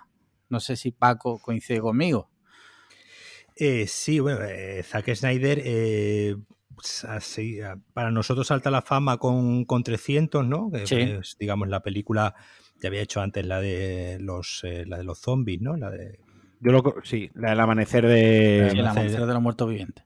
Hacer de lo, de que es muy buena, por cierto. Sí, sí, sí, que es una película eh, eh, magnífica. Y recordemos, eh, perdona que te interrumpa ante ante nada, que en mayo estrena una nueva de zombies también. Zack Snyder en Netflix. Sí, sí, sí. Netflix, sí. Y, y yo creo que es eso, es a partir de, de, 300, digamos, donde eh, que era una película pues muy épica, ¿no? En su, en su origen, ¿no? Pues ya el origen del que lo tenía ya de por sí ya la historia, la historia, la, historia de, lo, de estos de estos señores es épica y el, y el cómic, ¿no? En el que está basada. Es todavía pues, mejor. Es, todavía más épica todavía. Eh, ya pues digo, todo su cine nace un poco con este, con este rollo de siempre ser como todo bigger than life, ¿no? Todo más grande que la vida y es un poco, y es un poco su, su sello que no es algo que tuviese, digamos, la, peli de, los zombies, ¿no? Pues la peli de los zombies era, una peli pues, de zombies de, en, un super, en un hipermercado, ¿no? Como sí, en un centro comercial. un centro comercial, como un poco remake de una de las de Romero, que también sucedía en un centro comercial y era, digamos, una película, digamos, no íntima, pero sí más recogidita, ¿no? Y y si es verdad, pues este hombre, pues cada vez más, pues su, su, ego y sus ansias de poder se van engrandeciendo. Decide nada más y nada menos después que eh, atreverse con Watchmen, que era como la, gran, ¿no? La gran novela gráfica, el gran cómic eh, de la historia. el santo grial. Santo grial de los cómics, que muchos directores incluso habían fracasado, ¿no? Eh, queriendo hacerla. Terry Gilliam estuvo haciéndola un tiempo, eh, James Cameron le echó un ojo un tiempo, es decir, los grandes de Hollywood le habían ya echado el ojo desde hace muchos años y él pues pone los huevos encima de la mesa y dice, no, yo voy a hacer Watchmen. Y lo hace genial y la hace, se pega un poco una soberana hostia porque la película es un fracaso a nivel de, taquilla y eh, pues ahí ya un poco se empieza un poco a, a, ver que bueno, que el hombre tampoco es infalible en cuanto a la, a la taquilla, ¿no? Que al final, desgraciadamente, Hollywood es lo que es lo que. Pero le puede ser, Paco, que en este punto, puede ser que 300 en este caso le, le, le jugase en su contra, porque quizás la gente esperaba ver la nueva 300 en Watchmen y Watchmen mm, tiene un cine de superhéroes con la acción muy, muy comedida. No, tiene nada que ver, claro. no, es cine de superhéroes, o sea, es cine de superhéroes, pero es más narrativo, es más de trasfondo, más de ética, más de moral, no de, no de batallitas. Y puede ser que la gente fuese vender muchas veces la película como del productor de, del director de, que pues condiciona lo que vas a ver. Y a lo mejor la gente piensa que iba a haber un 300, o sea, gore, visceral, eh, un muy buen ritmo, acción constante durante dos horas y pico, pero en el mundo de Watchmen. Y no era eso. O sea, hizo una adaptación genial, para mi gusto. pero obviamente no. Luego Watchmen también tuvo como cuatro o cinco ediciones, ¿no? Sí, tiene, hay un, hay un, hay un Director's Cut, digamos, que salió después en Blu-ray, no, no se puede encontrar en ninguna, igual que la siguiente, también la de la de Sucker Punch, también tiene un, un Extended Cut, un Director's Cut decir, no, no, no tanto, eh, es un poco como hizo, como hizo el, Señor de los Anillos, ¿no? Como hizo Peter Jackson, de sacar versiones extendidas de la película, no, no tanto esa idea de Director's Cut de no me dejaron hacer mi película, que sí es un poco, que sí es este caso, ¿no? Este caso sí es el de no me dejaron hacer mi película, ahora voy a sacar la película que yo quise hacer y el estudio no me dejó. Y ya desde el principio con el hombre de acero y con Batman contra Superman, pues eh, empezó a tener eh, muchos problemas por el tema de, bueno, pues principalmente por el problema con los estudios, porque bueno, los estudios, eh, en este caso Warner, pues empezó a meter mucha mano y que también yo creo que a nivel de taquilla ocurrió que eran películas, digamos, más difíciles que eh, las de Marvel. Entonces ya, ya en ese momento el, yo creo que el cine de Marvel se empezaba a imponer, ¿no? Como un cierto canon dentro del cine de superhéroes. Sí, el 2013, Hombre de Acero 2013. Claro, y, esta, y estas películas ya, digamos, pues se separan bastante del canon de, de, Marvel, no solamente en lo narrativo, sino también en lo, en lo estético, ¿no? Eh, son películas con mucha personalidad estética, es decir, te podrá gustar más o menos este hombre. Eh, te puede parecer más o menos hortera en ciertas ocasiones, pero sí es verdad que es un hombre con una personalidad estética eh, visual muy, muy fuerte, que es algo que lo de que Marvel, pues digamos, suele, suele primar mucho, mucho menos. Entonces, yo reconozco, por ejemplo, que a mí me ocurrió, eh, a Alex, por ejemplo, El hombre de acero, le gustó desde el primer día. A mí es una película que yo reconozco que el día que yo fui a verla al cine, no salí del todo convencido y es una película que me ha ido gustando con el, con el tiempo. La he vuelto a ver otras veces y cada vez le he ido cogiendo más el, gusto y cada, vez, me ha ido gustando más. A mí Batman contra Superman no entiendo exactamente por qué hubo tanto hate hacia esa película, porque a mí me parece que es una película medianamente decente. Yo tampoco lo que mejora, que mejora, que mejora después en la versión extendida. La versión extendida un poco le ocurre como le ocurre, no tan radicalmente, pero sí le ocurre un poco como le ocurre a esta Liga de la Justicia, que, que digamos apuntala mejor muchas partes narrativas. Lo que pasa que es eso, que el, corte de Batman contra Superman eh, de extendido dura tres horas y pues eh, yo creo que en ese momento hubiese sido inconcebible que se estrenase una película de 180 minutos eh, de Batman contra Superman porque bueno, todavía no, no, habían llegado los rusos y habían estrenado el, Endgame de tres horas. Ya. Está claro, y luego el debate, y todavía no estamos hablando de la película, pero el debate que hay es, o sea, es echarle en cara a Zack Snyder que no sea como, o sea, no seas así, ¿no? Es como no, no hagas las películas. Mejor algo súper genérico que hemos visto ya. sí, sin menospreciar a Marvel, ¿eh? que a mí me encantan las películas de Marvel. Yo estoy contigo. Y me flipan, pero claro, las de Marvel responden todas a una agenda global que muy bien estructurada y muy bien planeada, pero las de Marvel son películas tipo, es el fast food del cine superhéroe. Es una franquicia, pero, franquicia. Pero a mí me gustan y las disfruto también y me flipan. Pero tú no puedes darle a Zack Snyder eh, la película que sea y, pretender que no haga, eh, entonces no lo llames. Entonces, como espectador, también tú tienes que entender un poco lo que estás viendo, ¿no? O sea, eh, y, yo entiendo que no te guste, Ojo, hasta acabar. Esto es como, pero esto es como si coges Woody Allen y te hace una película eh, sobre, yo qué sé, pues eso, sobre Superman. Sobre el Joker, te coge Woody Allen, exacto, y te hace una película sobre el Joker, tío. Claro. Pues tendrá el rollito de Woody Allen, la puta película, ¿no? O sea, lo ya, por, eso por eso contratan autores, se supone, ¿no? Para que les dé su punto, su estética y ya está. Mira, yo, mira, a mí el hombre de acero me flipa. El hombre de acero me flipa. A mí la de Batman vs Superman, sin fliparme como el hombre de acero, me gusta. Es una película que veo y que me gusta. Aquaman, que él es eh, productor, creo. Él es productor. No, Zack Snyder es productor en Aquaman. Sí. Eh, me gusta. Y a mí esta Liga de la Justicia de Zack Snyder me gusta. Pero porque a mí el cine de Zack Snyder, en general, y salvo cosas que igual que le puedo reprochar a Nolan o le puedo reprochar a Woody Allen, por ejemplo, en general me gusta. No mientas, que, no, mientas que tú no has visto ninguna de Woody Allen. Sí que he, visto las suficientes para saber que no me gusta y dejar de ver las posteriores. Eh, a lo que voy es que puedo entender. Esperad un segundo, es que está la perra sentada, tío, la puerta de casa mirando hacia aquí súper fija y me está dando un mal rollo increíble.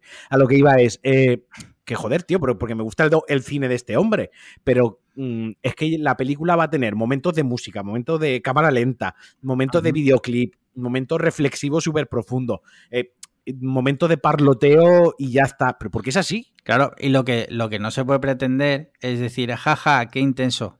A ver, o sea, yo puedo, es lo que digo, puedo entender que no te guste y lo respeto.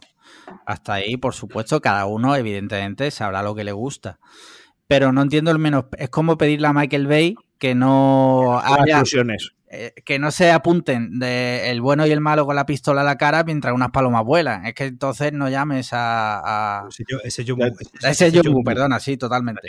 Eh, pero hay dos personas que, en Miami.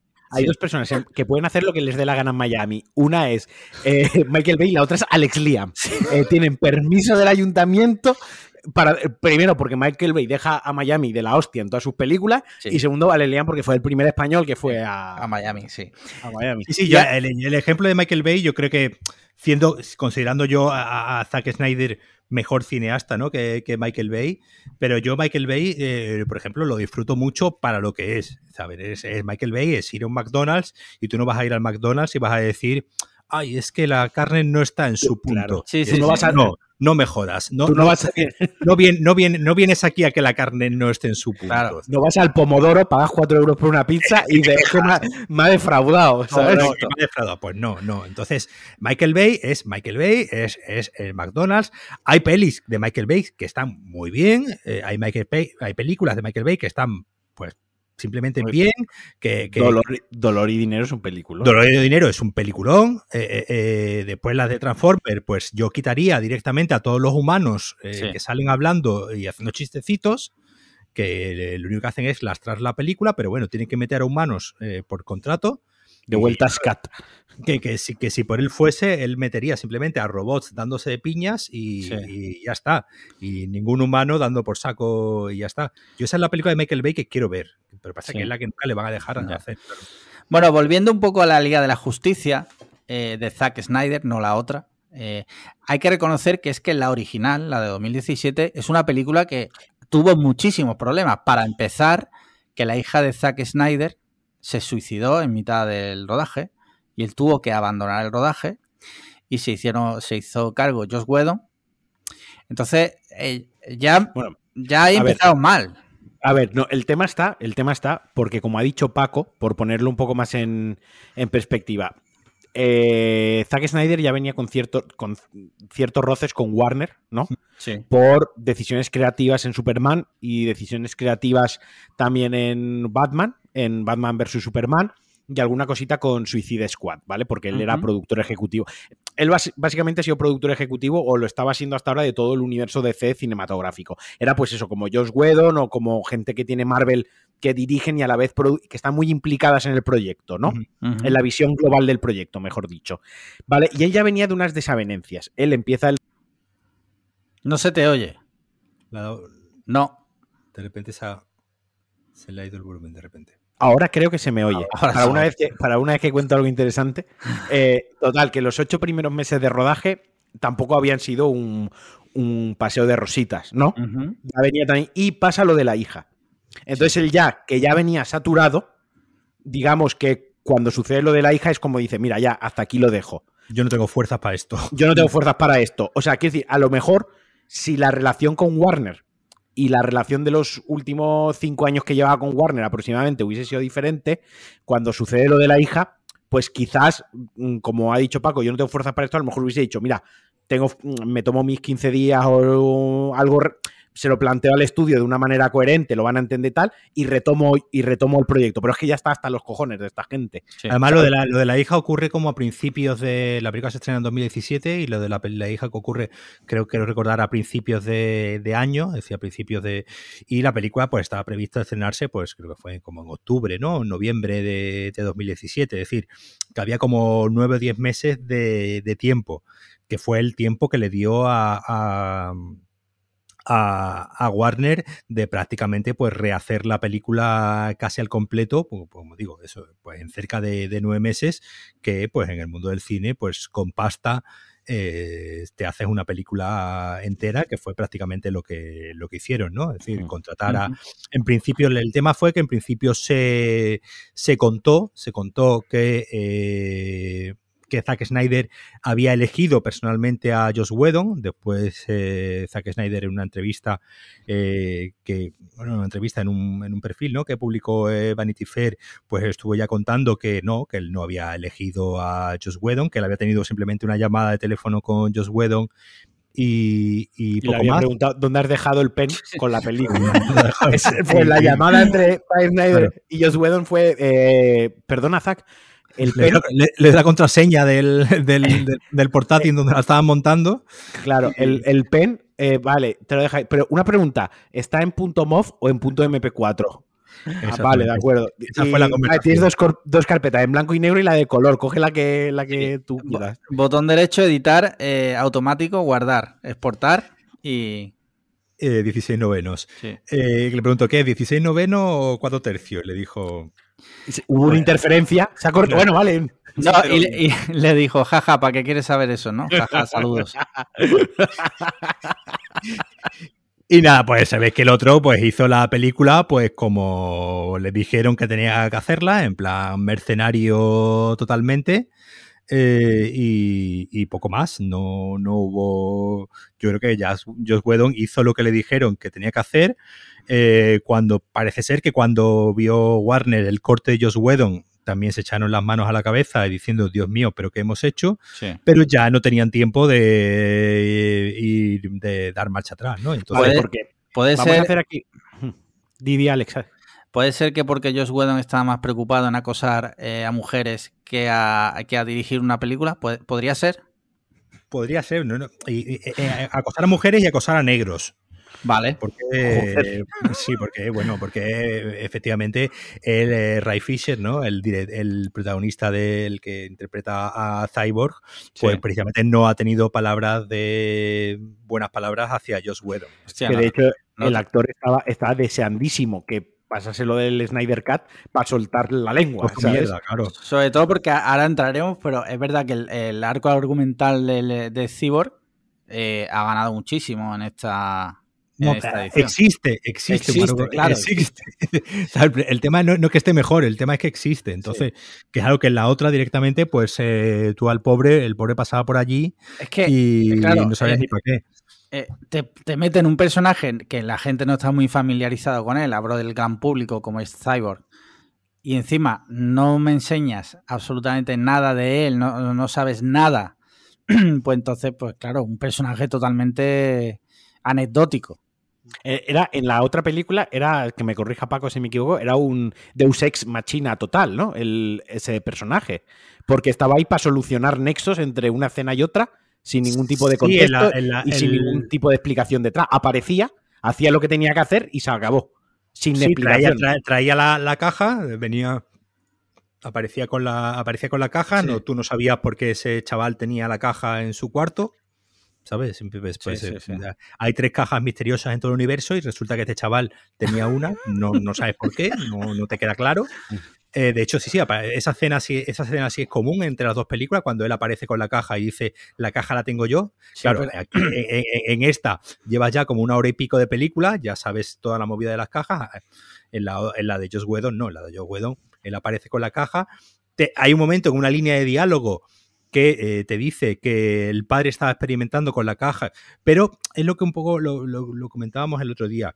El, problema que tiene la, de, la de Josh Whedon es que, es que hay muchas muchas partes que intenta solucionar con diálogos. Es decir, se ve, se ve que eh, para intentar rellenar los huecos, para intentar rellenar lo que en la película de Zack Snyder, pues son a lo mejor 10 minutos de narración y vemos a los personajes pues haciendo cosas, ¿no? Y le pasan cosas, pues aquí, ¿no? Al, personaje de cómo, nace, ¿no? El personaje de Cyborg y vemos, ¿no? Como el padre pues eh, eh, coge la caja e intenta revivirlo y este chiquillo que era muy bueno jugando. Eso en la película de Josh Whedon desaparecía. No, eh, no es que desaparezca, sí está, pero te lo cuenta el personaje en una línea de diálogo.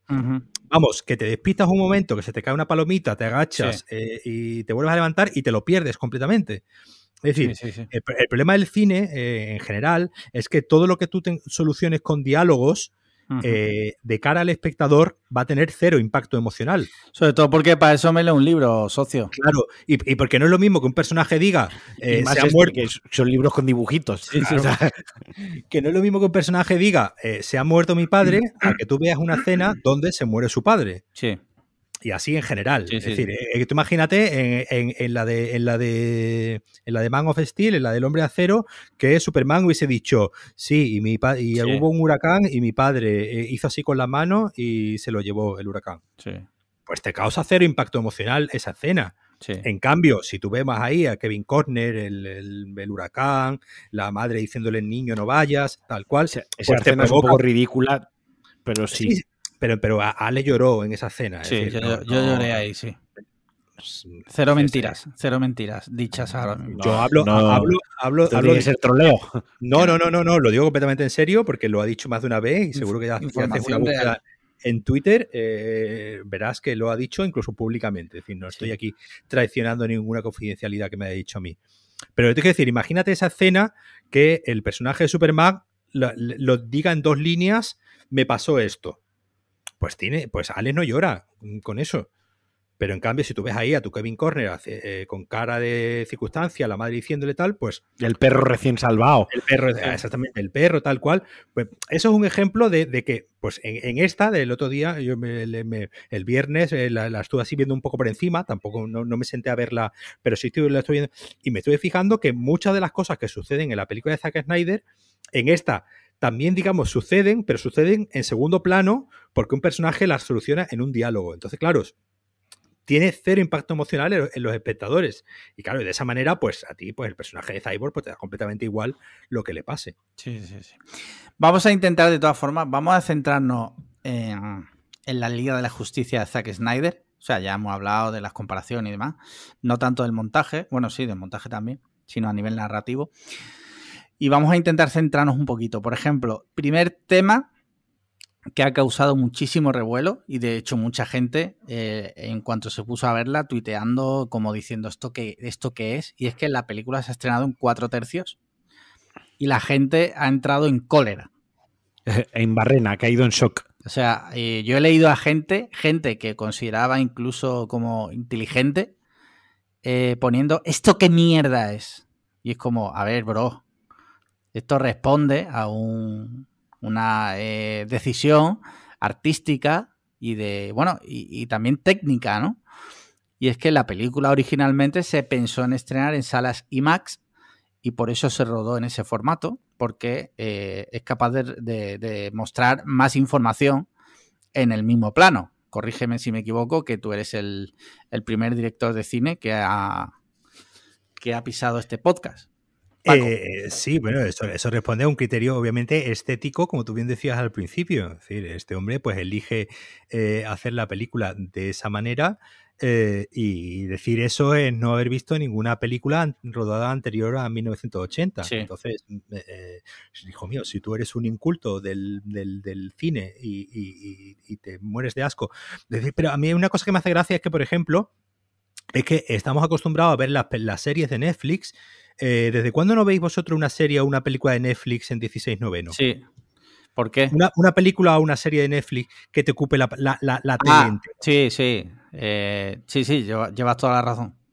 Es decir, hasta las series, cualquier serie de, Netflix, ya no, ya, no está, ya no está hecha en 16 noveno, ya está hecha en 14 9. Es decir, que es, digamos, con barras negras arriba y abajo en tu tele de 16 novenos. Sí. Es decir, llevamos viendo películas de Netflix y series de Netflix con barras negras y arriba y abajo unos cuantos años y nunca nadie se ha quejado. Nunca nadie se ha quejado de, que tu tele eh, eh, pocas veces, solamente con el sálvame y poco más, se, vea eh, a pantalla completa. De hecho, la mía tiene píxeles muertos arriba y abajo. O sea, ya pongo lo que ponga, esos píxeles han tomado vacaciones para siempre. Pero entonces, porque y la gracia es que de repente la gente se queja, hay gente, hay gente que se queja de que tiene barras negras a izquierda y derecha, pero llevas años arriba y abajo y, es simplemente costumbre, ya está, no tiene, no, tiene otra explicación, es costumbre. Te has acostumbrado a ver barras negras arriba y abajo y no te molesta, que eso básicamente Netflix lo hace por una ni siquiera lo hace por un criterio estético, lo hace para que tú lo distingas de eh, esto parece más cine, esto parece más, eh, tiene un formato que, que es diferente al de la tele, digamos, la tele de toda la vida ha sido en cuatro tercios y cuando llega el, eh, y el 16 noveno, digamos, era como el formato cine, ahora ya como todos tenemos teles en 16 novenos, pues digamos hay que ir al siguiente paso, que es pues Netflix todo lo hace en 14.9. Que va, va, a llegar un día que las teles van a ser como una bufanda. Exactamente. Eh, eh, y, eso es, simple, es simplemente falta de costumbre, ya está, no, no, no, no atiende a otra cosa. yo estoy muy acostumbrado a ver cine de eh, cine mudo, cine de los años 20, de los años 30, de los años 40, de los años 50, es decir, Señor sentado en su cerebro. No, no, no digo, yo yo estoy acostumbrado y no es algo que me resulte molesto ni, extraño. Es decir, pues de repente una película pues va a tener barras arriba y abajo, otra se me va a ver a pantalla completa y otra va a tener eh, barras a la izquierda y a la derecha. Entonces, estoy habituado, digamos, a ese, a ese, a esos cambios, ¿no? Y, y, ocurre que ya hoy en día, pues, el público general, pues, está habituado a que o me llenas la pantalla entera o como mucho me comes un poquito de negro arriba y abajo. Pero que me comas negro a izquierda y derecha, no lo tolero. Pues nada, es de ser idiota no tiene otra explicación. Pero bueno, está claro, eso, eh, de hecho hay, eh, podéis buscar en, Google, eh, hay muchos ejemplos donde te muestran la diferencia de formato, el IMAX y, y, demás, son bastante gráficos, yo recomiendo que lo busquéis, si me acuerdo pondré alguno en la cuenta de Twitter, o sea, sabed que no lo voy a hacer cuando digo esto, no lo voy a poner. y bueno, vamos a entrar ya al fondo del asunto. ¿Qué os ha parecido la Liga de la Justicia de Zack Snyder? Necesito que me digáis qué opináis. Que empiece, que empiece Paco. Hombre, claro. Bueno, sigo yo. Pues eh, yo eh, pues sí, reconozco que para, para hacer una película de, cuatro horas, que vimos que tuve la suerte de, ver con, con, Marquino en su tele de ¿cuántas pulgadas? ¿De 55? ¿65? 65, no 65? pulgadas, ¿eh? No, no, no.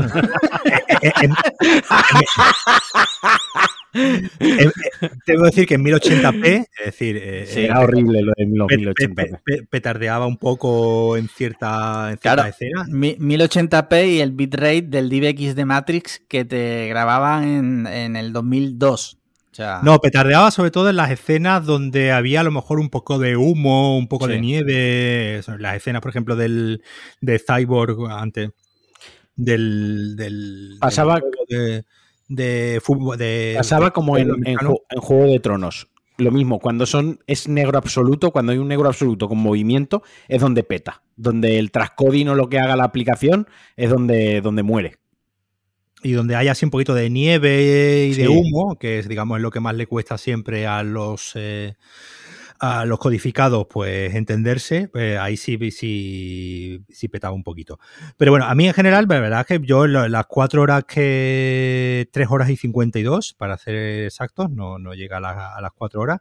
Eh, yo la verdad es que la, disfruté mucho, eh, eh, entendí pues todo lo que estaba ocurriendo y la, y, la vi una película muy homogénea, es decir, la vi, la vi muy orgánica en, la forma de, la narración, es decir, se veía muy fluido todo lo que estaba sucediendo, es decir, la narración no se veía que, fuesen, eh, digamos, escenas eliminadas que tú pones aquí en medio eh, mm. para rellenar, sino que se veía que eh, tal como está contada la película es como estaba eh, es como se había querido contar desde un principio. Es decir, no se veía eh, añadidos. Eh, sí es verdad que a mí una cosa que sí me, gustó menos es que la película en ciertos momentos es como demasiado explicativa, ¿no? en ciertos momentos es demasiado de personajes soltándote pequeñas chapas para que vayas entendiendo lo que va lo que está pasando qué es lo que está pasando, qué es lo que va a suceder a continuación.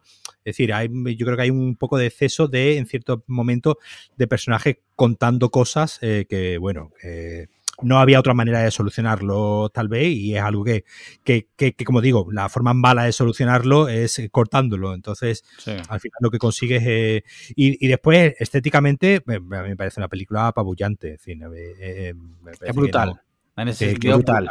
La película me parece intachable intachable en ese sentido y la verdad yo eh, lamento mucho no haberla podido ver en el cine. Yo es, yo reconozco que si algún día tuviésemos la oportunidad, tuviese la oportunidad de verla en el cine y si Warner se esmerase y dijese, bueno, vamos a hacer unos pases puntuales en el cine, que oye, viendo cómo está funcionando la cosa, si lo hacen, yo creo que llenan los cines eh, seguro, en plan, digo, en plan de durante una semana, estreno limitado, una cosita así, yo creo que tienen ya la campaña de publicidad hecha y por lo menos durante un par de semanitas tendrían los cines más o menos, más o menos llenos. Sí, sí, sí. Eh, a mí una cosa que me ha parecido, a mí, una ventaja, y es el hecho de los capítulos, no sé qué pensáis, pero para mí, que soy una persona que no tiene cuatro horas del tirón libre prácticamente nunca, eh, el hecho de, de, que tuviera seis capítulos me ha ayudado mucho a poder verla antes de lo que quizás la hubiera podido ver si lo hubiera tenido que ver del tirón. Eh, y luego creo que los capítulos están bastante bien diferenciados, que no son a, ver, a mí, la cara. Mira, es, otra de las cosas junto a lo del formato, otra de las decisiones que me gustan. Primero porque eh, cuando tú no todo el mundo tiene el tiempo para ver cuatro horas del tirón de película muchas veces no sabes dónde hacer el corte. A lo mejor hacer el corte justo antes de cuando llega a una zona muy lenta, donde narrativamente muy lenta. Y el día siguiente, cuando la retomas, la película pega un bajón, ¿no? Increíble. O a lo mejor todo lo contrario, la cortas justo donde llegan 10 minutos de clímax, súper bueno. De esta manera, la película se está cortando donde el director él cree dónde tiene que meter el corte, ¿no? Mm. Y al final es su visión, es su historia, es su película, es su narración, y quién mejor que él para decidir dónde la corta o dónde te puedes ir a mear o dónde la puedes dejar hasta el día siguiente. En plan de, vale, hasta aquí, vete, puedes pensar en tus cosas que cuando la retomes mm, va a ser el punto idóneo para retomarla. Eso es lo primero. Y lo segundo es que otra vez me encanta Zack Snyder adaptando cómics porque desde o novelas gráficas porque desde 300 Watchmen y lo que hizo con Superman coge viñetas. O sea, es como leer un cómic. Eh, muchas fotografías son viñetas calcadas. Y estos capítulos me recuerdan a un cómic. A cuando me meto en la cama con un cómic, una historieta, pues que a lo mejor no es muy larga, tiene 160 páginas, que la puedo leer del tirón o me la puedo espaciar en tres días. Pues es lo mismo, cuando paso un capítulo que digo, venga, va, pues me voy a dormir, o venga, va, leo uno más. Y cuando te has dado cuenta, pues te has leído el cómic entero pues me vuelve a recordar eso. Y entonces creo que las películas de superhéroes y más las películas de superhéroes basadas en cómics, porque una película puede ser de superhéroes y no estar basada en un cómic, que guarden esa esencia de cómic, lo veo cojonudo. Al igual que cuando veo una película en una saga de videojuegos, basada en una saga de videojuegos, y tiene ciertos toques muy de videojuego, me gusta. No sé si me explico. O sea, mm, reconozco y para mí eso siempre aporta. Siempre es un sello diferenciador y que tiene esa esencia de que lo que estoy viendo es una novela gráfica, es un cómic, la muerte de Superman, el regreso del Caballero Oscuro, lo que sea, lo estoy viendo en televisión.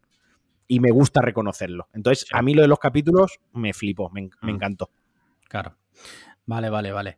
Eh, bueno, pues entonces, eh, bueno, la puntuación la habéis dado en Letterboxd, pero ¿y qué puntuación le daríais? A claro, Letterboxd. Yo le he puesto un 7. Un 7. Sí. Vale. ¿Cuánta le diste a la, anterior? Mm, eh, dos. ¿Dos?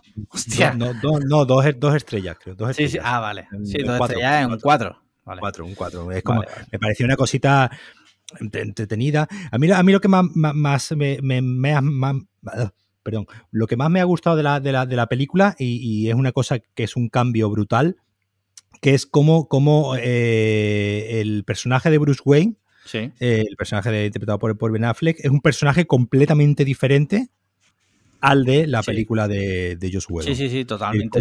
como, como, como, eh, haciendo cuatro cuatro cambios, ¿cómo te puede cambiar el tono de una película? Es decir, el, tono, el personaje de, Bruce Wayne y la de Josh Whedon era un tío amargado, era un tío que estaba... Bueno, lo que viene siendo Batman. lo que viene siendo Batman, ¿no? Con la culpa de que Superman se ha vuelto por mi culpa y, incluso eh, un poco encoñado, ¿no? Con la, con la Wonder Woman, ¿no? Eh, eh, le, hace, le, hace le, hace ojitos. Aquí esto completamente, ese cringe ha desaparecido completamente. Sí, la escena del avión, la escena del avión de Bruce Wayne sin, la, sin la capucha vestido de Batman, imitándole a una copa a ella, es como.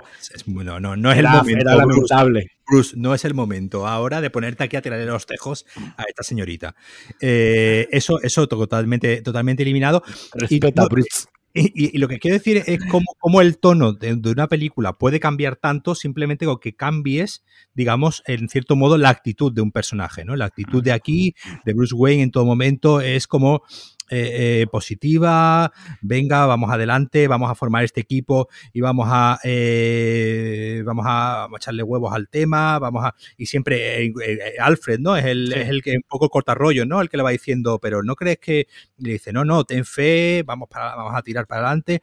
Y, esa idea de que el persona, ese personaje sea esperanzador, es decir, que ese personaje tenga una esperanza en lo que están haciendo, yo creo que impregna a toda la película de ser una película mucho más esperanzadora que lo que fue la película de 2017 y por eso te digo que que ahí ves tú que el tono que quería darle ya desde el principio a eh, Zack Snyder a, la película era el de que dentro de, esta idea, un poco que siempre se le acusa a Zack Snyder, ¿no? De ir de intenso y de ser demasiado... Eh, eh, demasiado oscuro, ¿no? Pues yo te diría que justo, justo al contrario. Es decir, la película me parece que es una película mucho más, muy, mucho más luminosa de lo que nos habíamos imaginado que viendo la, anterior. Entonces, en ese sentido, me gustó cómo simplemente cambiando cómo un personaje afronta los problemas, cambia completamente todo el tono de la, de la película. otra cosa que se, que se, le ha criticado siempre a, todo, a toda la saga de DC moderna, no hablo de los Batman antiguos y tal,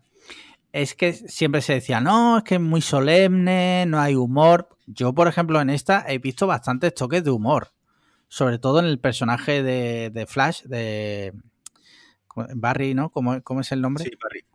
Barry. Barry Allen. Barry Allen le mete, creo que tiene unos cuantos momentos de sentido del humor justo cuando toca es verdad que no lo puedes equiparar a otras películas mm, de superhéroes de Marvel, por ejemplo, como Thor, eh, Ragnarok o Los Guardianes de la Galaxia, ¿no? Que es verdad que han sentado como un estándar. Pero yo vi que estaba bastante bien, como tú decías, balanceado en ese sentido. No vi que, fuera seria de más, tampoco vi que fuera una broma de película.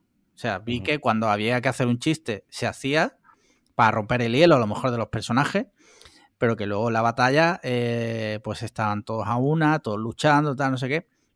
Entonces tampoco he entendido esa crítica, eh, porque aquí yo eso no lo he visto, o sea, no he visto una falta de sentido del humor ni un exceso de seriedad, no sé qué pensáis vosotros.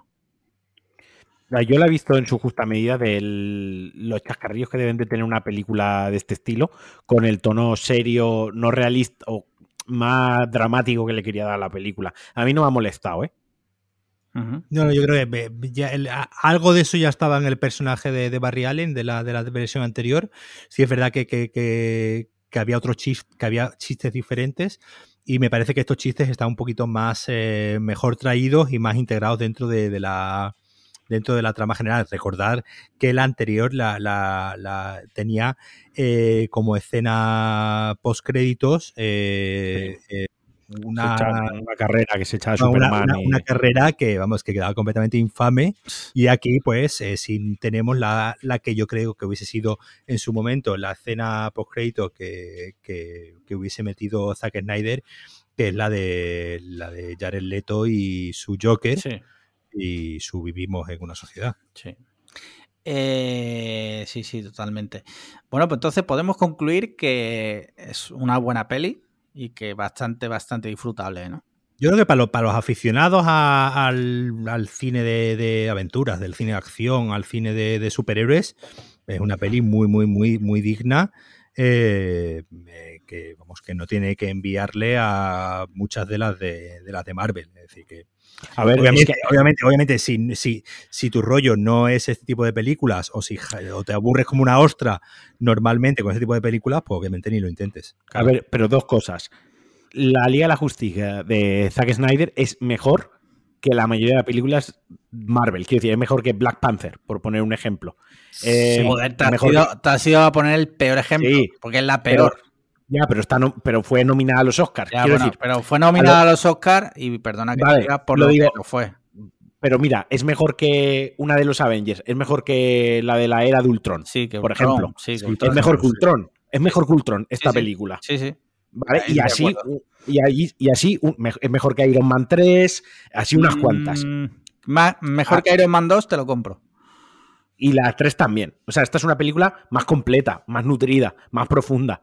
Quiero decir, es mejor película que muchas películas, incluso troncales de Marvel. Lo que pasa es que luego Marvel tiene ahí arriba Infinity War, Endgame, El Soldado de Invierno, tiene como 3 o 4 que son muy, muy buenas. Mm. Pero también tiene muchísimas películas mediocres que esta Liga de la Justicia se posiciona delante de ellas. Eso en primer lugar. En segundo lugar, a la gente le achaca que es aburrida, que tiene mucha narrativa, que es lenta, que es demasiado seria, demasiado drama. Bueno, con la trilogía de Nolan del Caballero Oscuro, yo no veía a la gente poner problemas para esas cosas. Y, la, y tiene sus trozos lentos y sus trozos eh, muy pastelosos y muy densos de hablar, de hablar, de hablar, ¿no? Quiero decir, era otro, también era un cine superhéroe más realista, más serio, más dramático, y en su día no se puso tantos problemas. Parece que a Zack Snyder, pues sí que le tenemos que poner problemas de eh, con ese tema. ¿Estás insinuando que a Zack Snyder se le tiene manía? Lo digo abiertamente, se le tiene manía y creo que es una posición muy de postureta de cine el odiar a Snyder. O sea, es. Eh, es muy fácil. no, pero eso suele ocurrir con los directores con personalidad con los directores con personalidad eh, es más fácil odiar a Zack Snyder que a Peyton Reed, director de las dos películas de Ant-Man. Sí. Porque Peyton Reed es un señor, pues, un pan sin sal, que ese hombre, pues, será una bellísima persona, pero no tiene que ¿qué le vas a odiar tú a ese hombre? ¿Sabes? Es como está, hace la película bien, porque al final Peyton Reed pues no, pues no es nadie. Eh, y, puedes odiar más a Taika Waititi y sus películas de Thor Ragnarok, porque sí tiene una cierta personalidad que otras que como te digo, pues no tengan la más mínima personalidad. Normalmente es lo que suele ocurrir cuando, cuando un director, digamos, tiene una personalidad muy marcada, es como cuando una persona un, pues tiene una personalidad muy marcada, pues es más fácil tenerle manía y odiarlo que cuando alguien pues es un simplemente persona mediocre que ni destaca ni tampoco la caga demasiado y dices tú, bueno, pues ¿qué, manía le voy a tener yo a, ese hombre? Pues, pues, ya está, pero y con Zack Snyder pasa eso. Pues el, tío es un sobrado, porque lo es, y eso se ve en su cine, y eso pues. Yo estoy de acuerdo y que en general se le, se le tiene manía injustificadamente. O sea, la mayoría de la gente le dice, argumentame por qué Zack Snyder em, y te dice por qué eh, Sucker Punch no me gustó. Vale, muy bien, pero argumentamelo. ¿Por qué Watchmen es aburrido? Vale, muy bien, pero argumentamelo. Y puedes estar ahí en un bucle sin fin, ¿sabes? El caso es que a raíz de esto y del estreno, que ha sido bastante potente, la verdad, por lo visto ha funcionado bastante bien, también hay que tener en cuenta que los datos que da HBO, pues son sus datos. Exacto. Te, lo tienes que creer. Sí. pero lo que es lo que digamos lo que es a nivel de conversación. Sí, ha generado bastante. Y conversación y en general positiva. Que al final eso yo creo que eh, es decir, recordemos que esto es una película que existe gracias a los pesados del Twitter. Sí, sí, sí. Gracias a los pesados del Reddit. El otro día. Eh, a un hashtag. Sí, exacto. El otro día alguien retuiteaba el, primer tweet que se. Mira. Que se tuiteó al respecto. simplemente por, por. Y no lo vamos a tomar tampoco como la, como la Santa Biblia, ¿no? Pero sí que nos da una orientación. En IMDb, la película tiene un 8,4. Y en Rotten Tomates, que suelen ser bastante más cañeros, tiene un 78. Sí. Quiero decir, que a lo que voy es, obviamente eso no es ningún baremo, no es ninguna fórmula empírica, ni es el pie de rey, pero sí que nos puede dar un indicativo de la gente que ha entrado y ha parado dos minutos en la app o 20 segundos a valorar la valoración que le ha dado.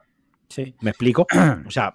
Luego, eh, esto a lo que iba, es que gracias a que ha funcionado bastante bien, eh, ahora ya se está, se está empezando a hablar, cosa que no creo que ocurra, pero bueno, en que haya una secuela o posibles secuelas de, esta Liga de la Justicia, cosa que ya en teoría estaba descartada con la, bueno, con la nueva de Suicide Squad, con la nueva de, Batman, parece ser que, bueno, pues ya no. no pero, dime. Pero se, se podría retomar realmente. Se podría retomar en, si Warner ve que hay posibilidad de ganar cantidades pornográficas de dinero, se puede ver. Quiero decir, de Batman digamos que va a ser como, como Joker, ¿no? Como la de Joaquín Phoenix. como no canon. Es un universo alternativo, sí. Un universo alternativo. Quiero decir, el universo de Zack, igual que Suicide Squad. Quiero decir, que esta gente a la hora de hacer piruetas con los universos, las realidades paralelas y los multiversos, te unen enseguida a lo que a ellos les da la gana y tú te la comes doblada. Lo que pasa que eh, sí que se habló, que, que, me corrija Paco, que seguramente está más al día que yo, que Warner ya había descartado la continuidad de esta saga.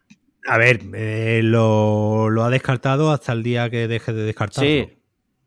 Esto es así. A día de hoy, es verdad que a día de hoy está muerto. A día, de hoy está muerto porque, bueno, pues eh, ya eh, tendrías que negociar contratos desde cero. La Calgado te va a pedir 25 millones. eh, ben Affleck te va a pedir otro tanto. Pues cambies a los actores que les follen. claro, pero. Es decir, multiverso. Hasta aquí son otros. Claro, pero estamos hablando de que, eh, de que bueno, de que obviamente ahí todo el mundo querría verlo con, estos actores. Es decir, eh, Marvel, por ejemplo, nunca ha tenido ese problema de tener que cambiar porque, bueno, porque tenía blindado siempre muy bien a, los, a los actores, sobre todo a los principales, ¿no? Eh, aquí no, aquí tenía que ponerse a negociar todo desde cero. Zack Snyder pondría la polla encima de la mesa y diría: mm, mm, aquí la película se hace como yo diga y no me mandáis ni una nota. Ojalá. Y, por ejemplo, James Gunn, James Gunn dice que James Gunn dice que él no ha tenido ningún problema eh, con su Suicide Squad, que no le ha eso no le importaba ni al estudio. O sea, que, no le han que no le han mandado le dice que le mandaron unas cuantas notas y que bueno, que más o menos la que, eran notas amables y tal y cual, que no le han puesto ninguna pega y que la película que se estrene va a ser la que la que, la, la que la ha hecho. Es decir, que en ese sentido, eh, este hombre ha tenido buenas palabras para, para Warner. David Ayer no tuvo buenas palabras para, para Warner con, con, la, con la anterior Suicide Squad, con lo que eh, ya veremos cuando. Lo mismo, a ver si se estrena. Y bueno, y ahora ya, ya que estamos hablando, con lo que no sabemos cuándo se va a estrenar eh, Suicide Squad, porque yo ya estoy perdido completamente con los temas de los estrenos, justo o contamos en primicia, aunque bueno, cuando ya lo publiquéis ya lo habrán leído nuestros lectores, que Black Widow eh, pospone su estreno a julio e irá directamente a Disney Plus. No, eh, tendrá estreno simultáneo, me ha parecido leer. Estreno simultáneo, estreno simultáneo. Eh, en principio se va a estrenar el 7 de mayo.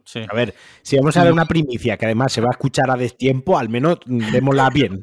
Hombre, no, decir, estaba eh, dando toda la información. Me ha interrumpido, vale, pues Black Widow al 7 de julio con estreno simultáneo, que es otra cosa, que es otra cosa que ha demostrado esta película, que hay negocio en estrenar online películas que te hayan costado 200 millones de, dólares, con lo que yo creo que eh, Disney estaría esperando a que se estrenase esto, a ver cómo respondía el público. Ha sido pocos días después.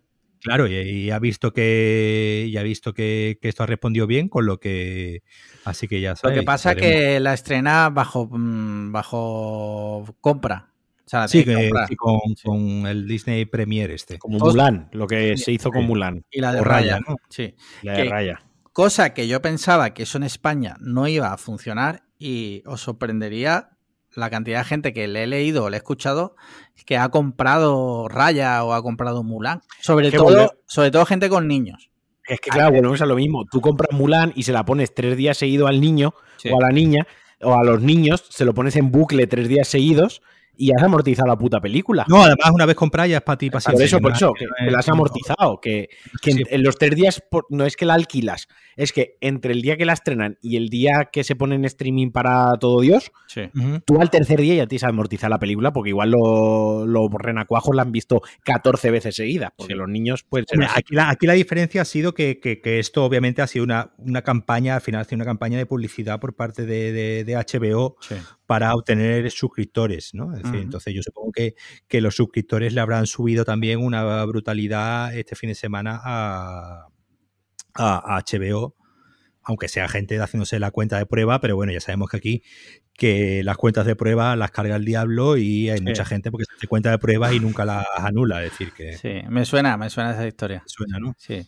Estaba mirando el precio de HBO Max y creo que son 15 dólares. No me parece mal precio para lo que ofrece, sobre todo con lo de con el, lo de Warner y demás, ¿no? Que te iban a estrenar. Eh... imagínate que vives en Estados Unidos por 15 euros al mes, 15 dólares, perdón. Tienes un estreno de cine garantizado al mes, que creo que fue el trato al que llegó con Warner. Eh, aparte de todo su catálogo. Me parece, ya, ya me parece más y mejor que lo que hace Netflix. A ver, 15 dólares al mes, un estreno de cine sí o sí en tu casa, es que dos entradas de cine si vas con tu pareja son casi 20 euros. Sí. O sea, ya... Sí. Lo tienes amortizado. Bueno, pues yo creo que con esto ya cerramos el tema de la mejor película de la historia, del Ciudadano Kane del cine del Last of Us de, de las películas de superhéroes. Y no sé si Paco le ha dado tiempo a, prepararse un tema que se habló aquí un día en un directo eh, sobre el cine español y sus, eh, sus subvenciones, eh, cómo funciona ese, ese, submundo y si es verdad, como considera mucha gente, que los de la ceja Eh, están totalmente subvencionados por el gobierno comunista. ¿Hasta qué punto eh, es eso verdad? Porque hay, mucha, hay, muchas voces a favor de eso, sobre todo en tertulianos y demás de, eh, pues está igual de subvencionado que están pues muchos otros negocios, muchos otros sectores de españoles, los que no se pone tanto el grito en el cielo porque estén subvencionados. Claro. Es decir, hay muchos negocios subvencionados. Eh, de hecho, el negocio de los coches, por ejemplo, está totalmente subvencionado. Eh, el negocio de las frutas, la verdura, eh, la agricultura, ganadería y pesca está completamente subvencionado. de hecho, siempre estamos escuchando ¿no? las reivindicaciones de los de, pues de, los pescadores y de los que el precio que el precio mineros, los no sé qué. Los mineros, es decir, que, que, el precio por el que se vende en los mercados la fruta y la verdura no podría ser el que es si no estuviese subvencionado. Eh, entonces, eh, es eh, un sector como muchos otros y es un sector que podemos tener, que podemos establecer siempre dos, dos, dos partes, ¿no? Una parte que es la parte del negocio, obviamente puede, pues, tú puedes hacer negocio con las fresas, puedes hacer negocio y, pues, y las fresas pues también son un bien de primera necesidad. Es decir, una cosa no, no quita la otra pues, y puedes hacer unas fresas premium de calidad tal, eh, criadas en unos huertos con unos, eh, siguiendo unos estándares y vender esas fresas a 50 euros el kilo porque tú lo vales, y porque tú eh, y después puedes vender las fresas a 2 euros el kilo, porque son fresas pues de invernadero, tal, criadas en otras circunstancias pues al final eh, unas serán de más calidad probablemente, unas estén más exquisitas, más buenas, más tal, y otras pues serán pues más de eh, tirar por casa.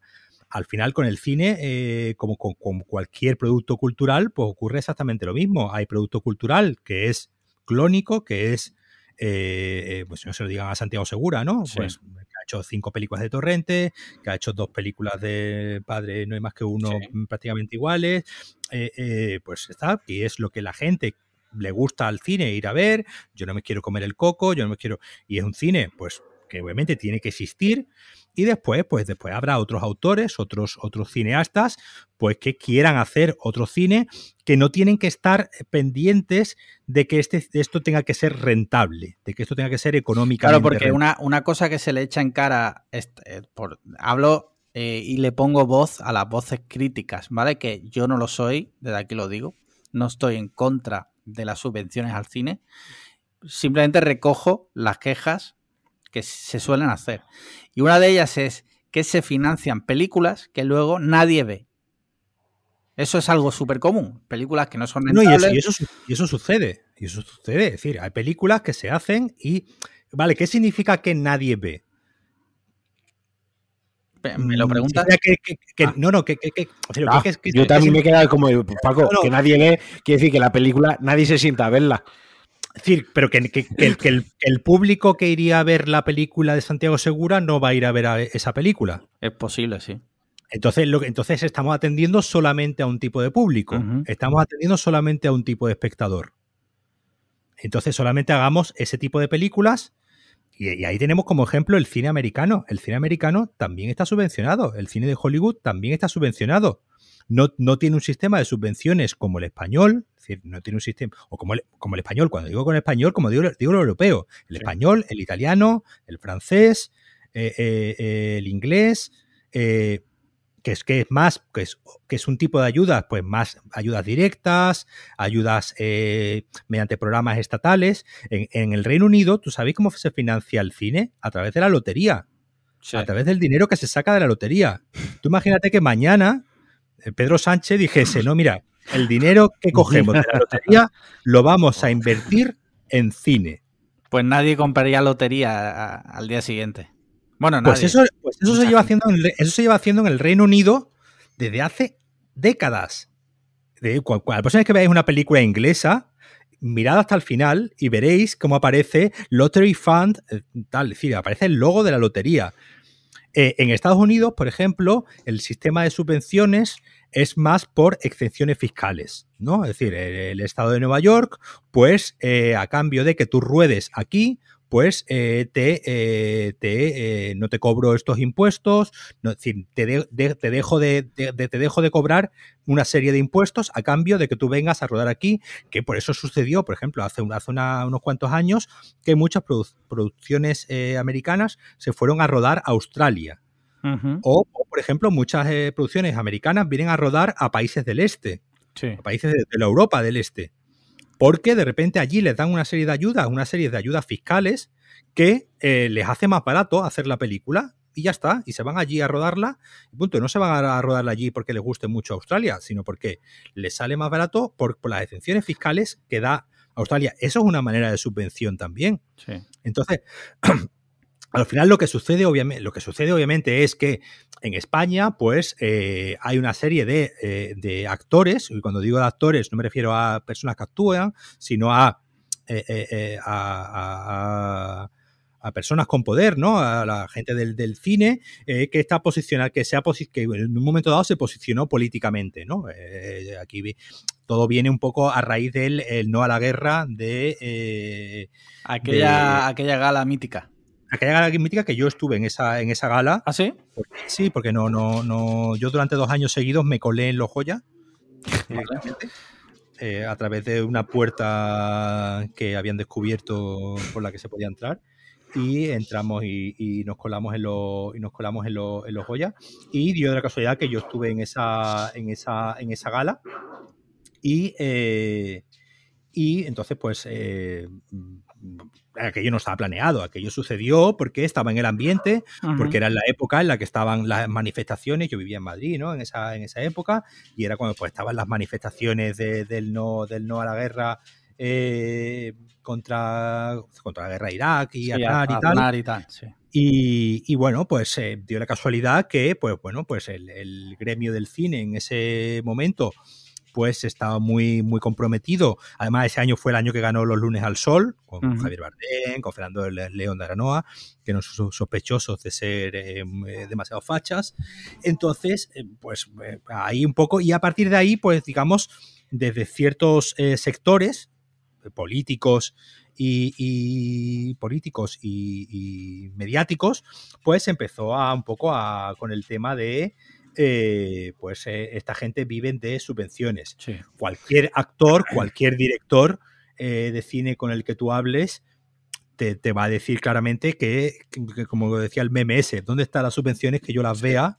¿Dónde están que yo vivo de subvenciones que yo lo vea? Cualquier actor, cualquier director te lo dirá que probablemente su película, la película que haya hecho, el cortometraje que haya hecho, yo he hecho cortometrajes, yo hice un cortometraje que si no llega a ser por subvenciones públicas, no hubiésemos podido hacerlo. O sea, eh, Paco Casado es de la ceja con Firmet. Eh, yo, eh, yo voté una vez al de la, de la ceja. ¿Al Zapatero? ¿Una solo? Una vez. Yo, sí, una. Yo, yo, lo voté dos. Yo, la yo soy como Marquino, a mí una segunda vez no me engañan. ¿eh? A mí me engañan la primera vez, la segunda ya no. No, no, yo una, una, vez sí, una vez sí, no. La segunda ya no. La segunda vez dije ya, ya no. Eh, pero pero que, eso, que decir que al, final, como te digo, eh, sectores subvencionados hay mucho. Sí es verdad que ha habido, de, además en los últimos años, en 2015 hubo una sentencia eh, a raíz de un tema de un desfalco, ¿no? Con de un fraude con subvenciones, porque antes, por ejemplo, las subvenciones estaban hechas a lo que se llamaba amortización, es decir, una vez que la película se estrenaba, en base a lo que hiciese en taquilla, se te daba una subvención que es un método un poco absurdo. Pues como si tu película ha funcionado bien en, taquilla, ¿para qué coño quieres una subvención? Claro, vamos, a darle, vamos a darle una ayuda a la que no, al, pobre, al pobre que no haya llegado o a proyecto. Es decir, tú presentas un guion, presentas un, digamos, un, Como cuando vas a pedir dinero al banco, lo mismo. Claro, presentas un proyecto, presentas un guion, presentas, eh, pues, estos son los actores, este es el equipo, este es tal, y sobre eso, pues, el ministerio, pues, tiene unos baremos y pues si cuentas con actores de primer nivel, X. Si tú cuentas con guionistas de primer, si cuentas con tanto equipo femenino, eh, más uh, puntos. Tema escabroso ahí. No, pero eso, es ahí. Este año es la primera. Este año es la primera vez que eh, ganan un Goya dos mujeres músicas y una mujer directora de fotografía no había, es que no, era la primera vez que había mujeres nominadas en la categoría de dirección de fotografía.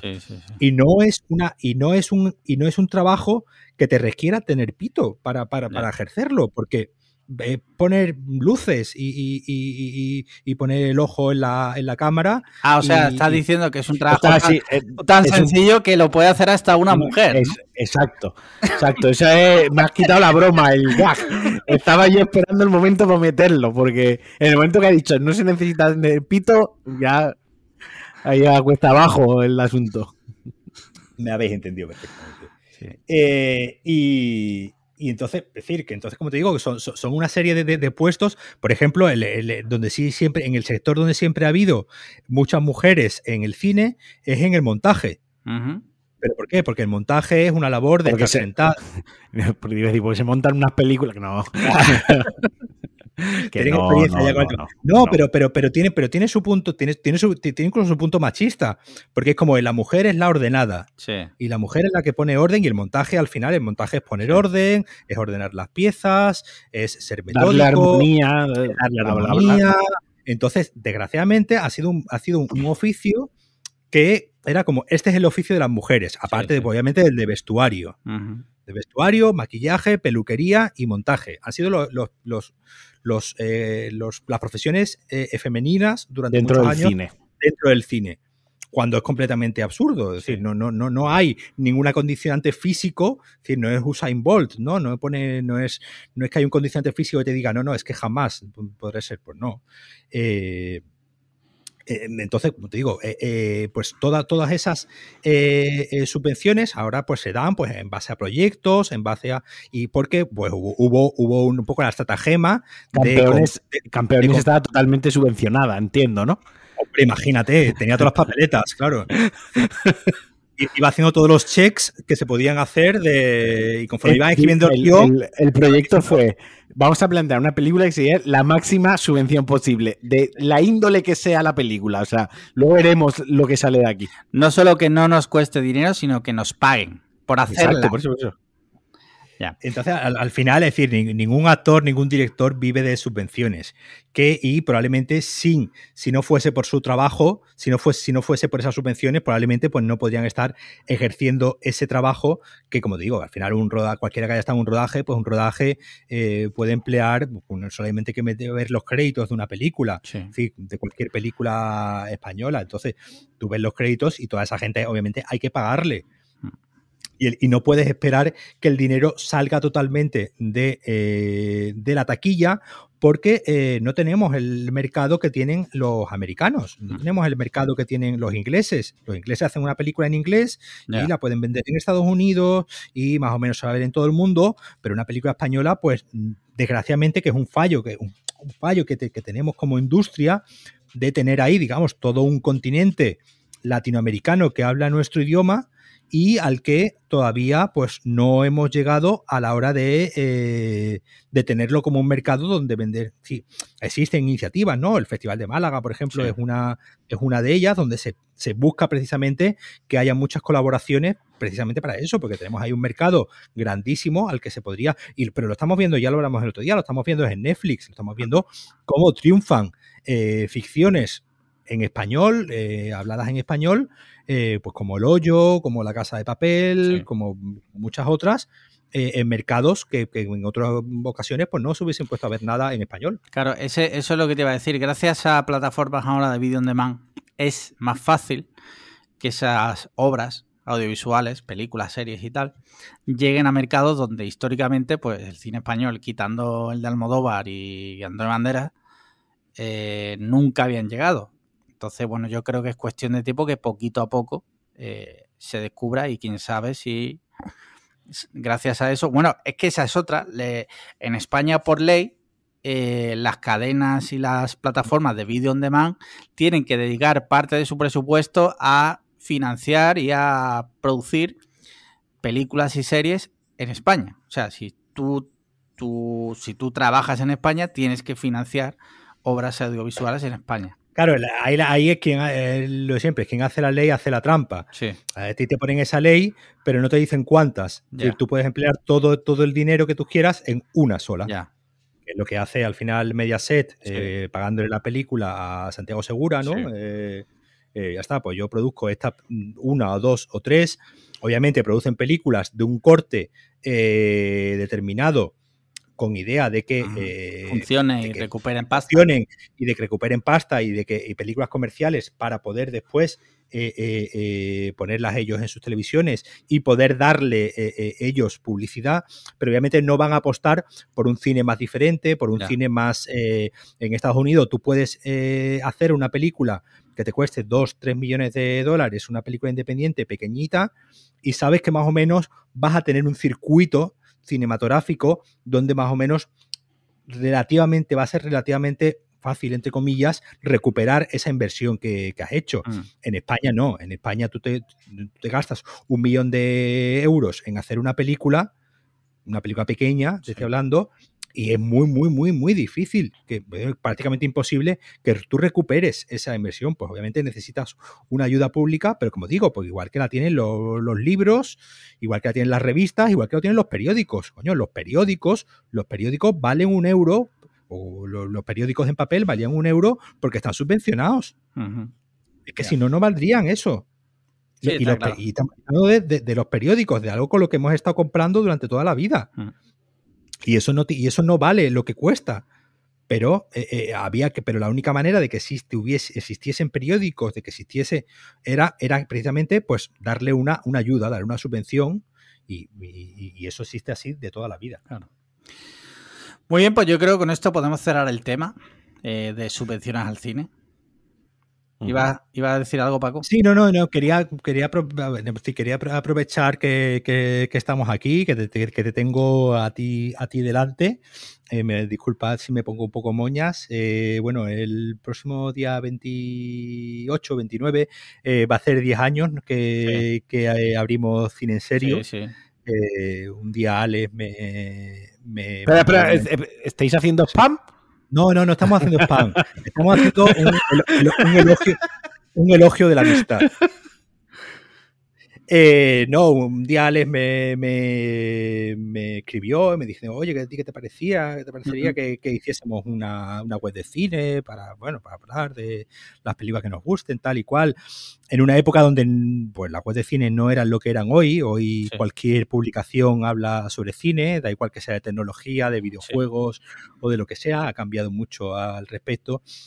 Y bueno, pues ahora hace 10 años y yo desde aquí quiero aprovechar esta tribuna pública que me dais para darle las gracias. Yo ya se lo he dicho en persona, ya se lo he dicho eh, públicamente también varias veces, pero bueno, quiero aprovechar eh, estas ondas para darle las gracias a Ale de nuevo porque para mí fue algo muy importante en su momento, porque bueno, en una época en la que yo estaba, la verdad es que eh, estaba mal, estaba pasando por una depresión, estaba, me acababa de mudar a Málaga, estaba estaba regular y fue algo que, eh, pues bueno, hasta el día de hoy, pues me sigue sirviendo para un poco desfogarme y para eh, seguir viendo cine y seguir aprendiendo eh, sobre cine. Y que si Alex eh, no me hubiese escrito para ofrecerme hacer esa web, pues probablemente, pues no sé, no sé qué, no sé qué habría hecho yo, o si a día de La web no.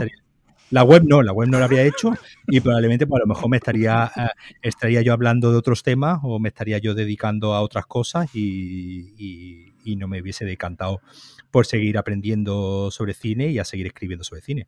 Así que, nada, aquí, Ale, pues nada. muchas gracias. Me, me dejas sin palabras, no sé qué decir, simplemente pues nada, de nada. Eh, yo lo hice con todo mi cariño y porque sabía perfectamente que, que era una persona que se podía contar para ese proyecto. Y que algún día la llevaría a él sin tú tener que esforzarte. Es, es correcto, eso iba a decir. Me suena de algo. Pero bueno, él sigue pagando el hosting, con lo que, bueno, por lo menos las que entran por las que salen. Algo hace. Eh, bueno, pues nada, después de este momento que me ha emocionado, eh, simplemente ya vamos terminando. Vamos a quitarle, vamos a romper el hielo de algo tan dramático. Eh, vamos. no, cállate, Paco, una pregunta a la gente que se está iniciando en, el, en el, la afición, en el gusto, la cultura del cine, ¿no? Gente que por antes del confinamiento no lo había picado, pues ha tenido más tiempo, se ha puesto a ver cine, empieza a hablar de cine con amigos, como uno entra a todas las aficiones, digamos, ¿no? Que no entra, no entra sabiendo.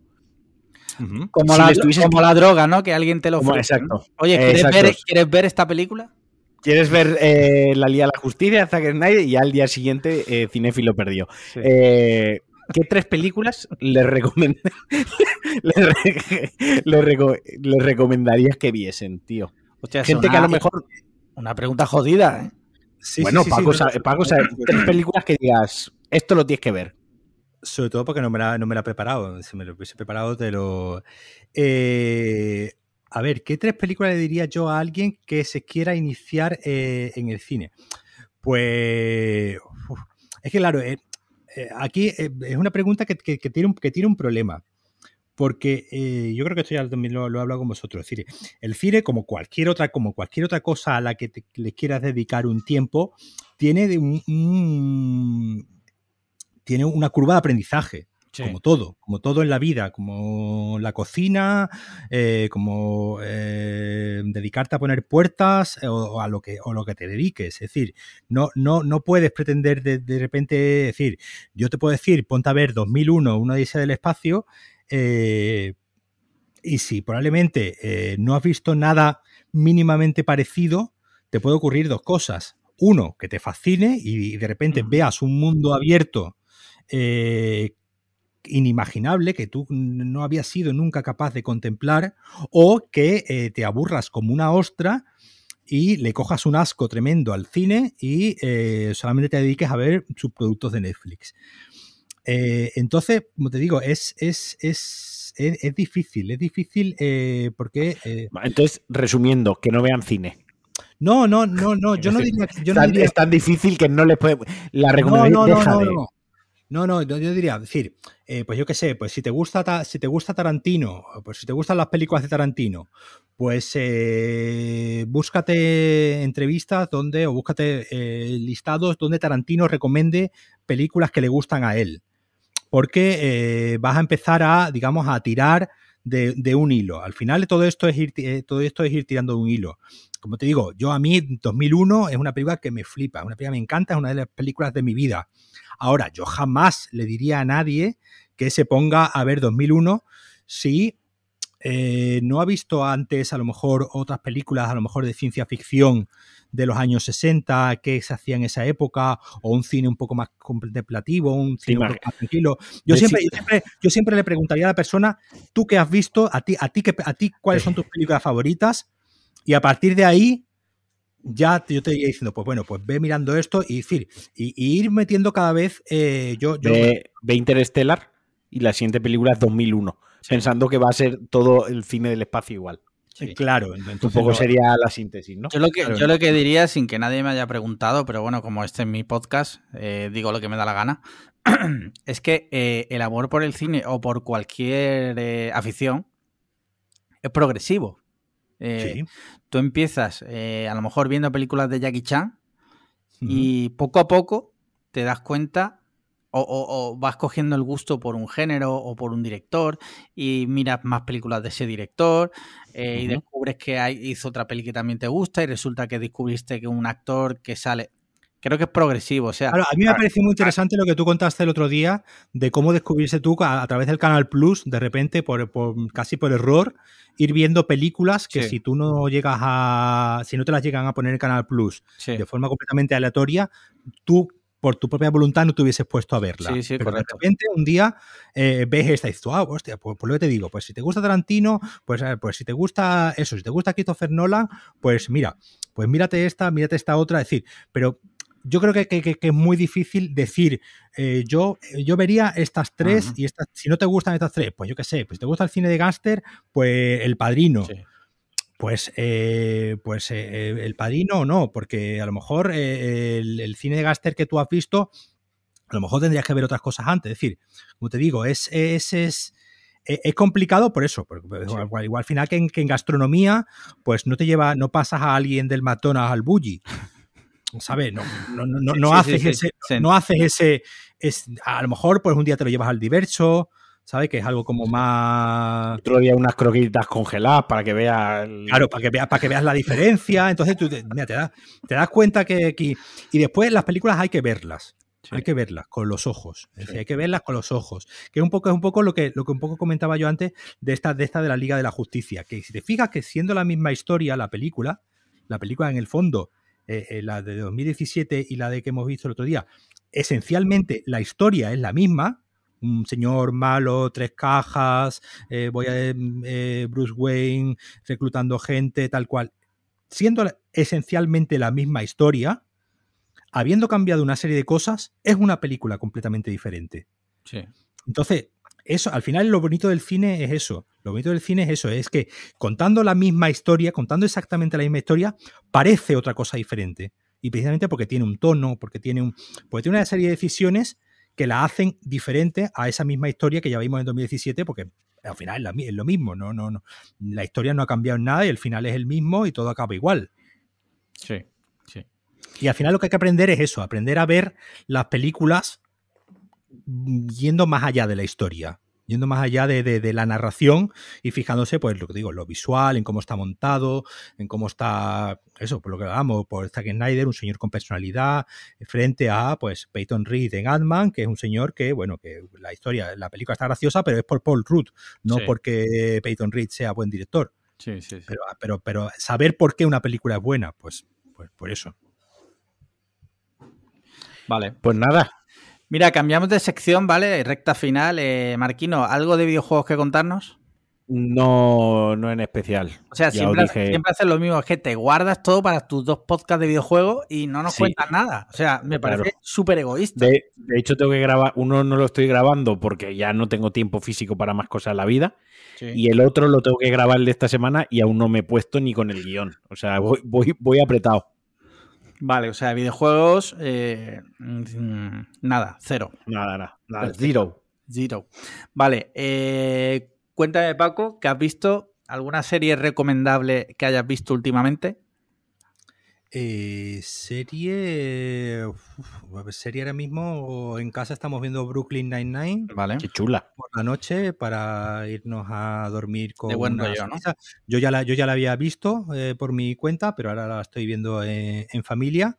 Y la verdad es que nos vamos todos los días con una sonrisa en los labios. Vale, vale. Muy, muy recomendable y está en Netflix. ¿Tú, Marquino?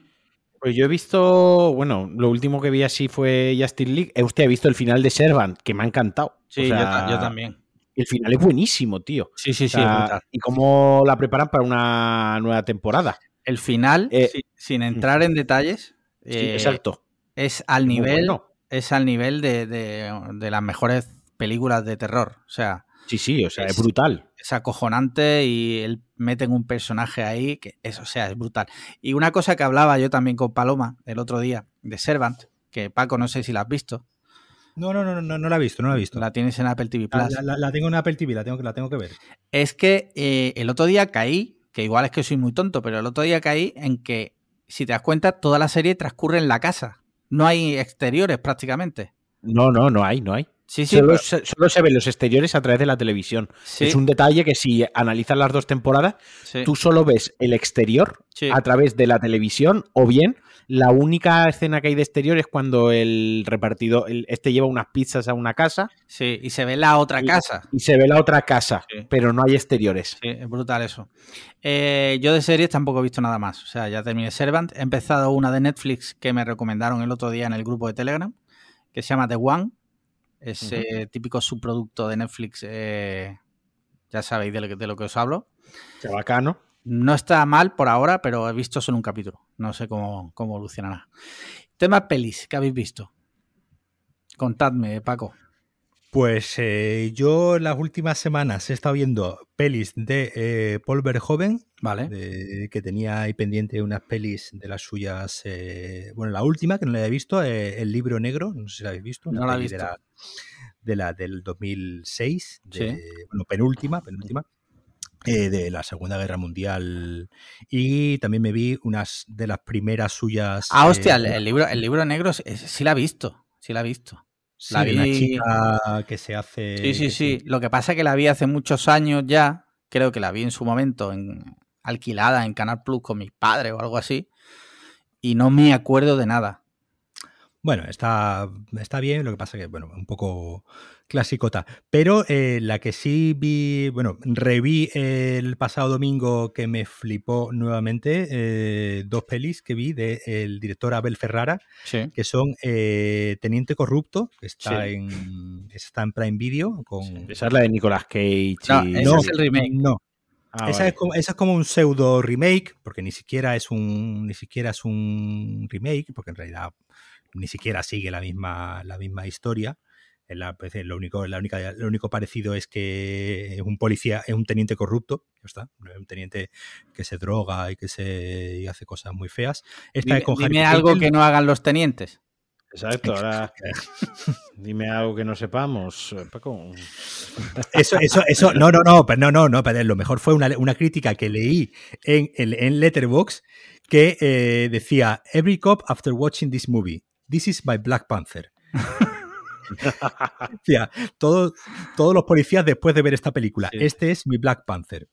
Eh, pues que se, sentirían muy identificados con esta película. Es una película con Harvey Keitel que tiene que, eh, investigar la violación de una monja y pues eh, mientras va investigando la violación a esta monja, pues eh, el hombre aparte pues se va metiendo rayas de cocaína, de crack, eh, se va con Sus cositas, tío, para gestionar, para gestionar, el, para gestionar el estrés. Y como digo, una película muy, muy, muy, muy recomendable que si no habéis visto, la tenéis en Prime Video. Está, está en Bose en Bose, en Prime Video. Además dura 90 o 91 minutos, además cortita. Eh, se ve de un tirón. Ahora, eso sí, no apta para estómagos eh, sensibles. Vale, pues a ver si me la pongo este fin entonces. Vale, yo he visto la de Nicolas Cage. De hecho, una de las noches más extrañas de mi vida. Empezó viendo esa peli en el cine con un amigo. Y terminó con ese amigo, cuando vivía en Madrid, con los pantalones por los tobillos cruzando la Gran Vía a las, a las 7 de la mañana. No es coña. Y empezó viendo esa película de Tranqui.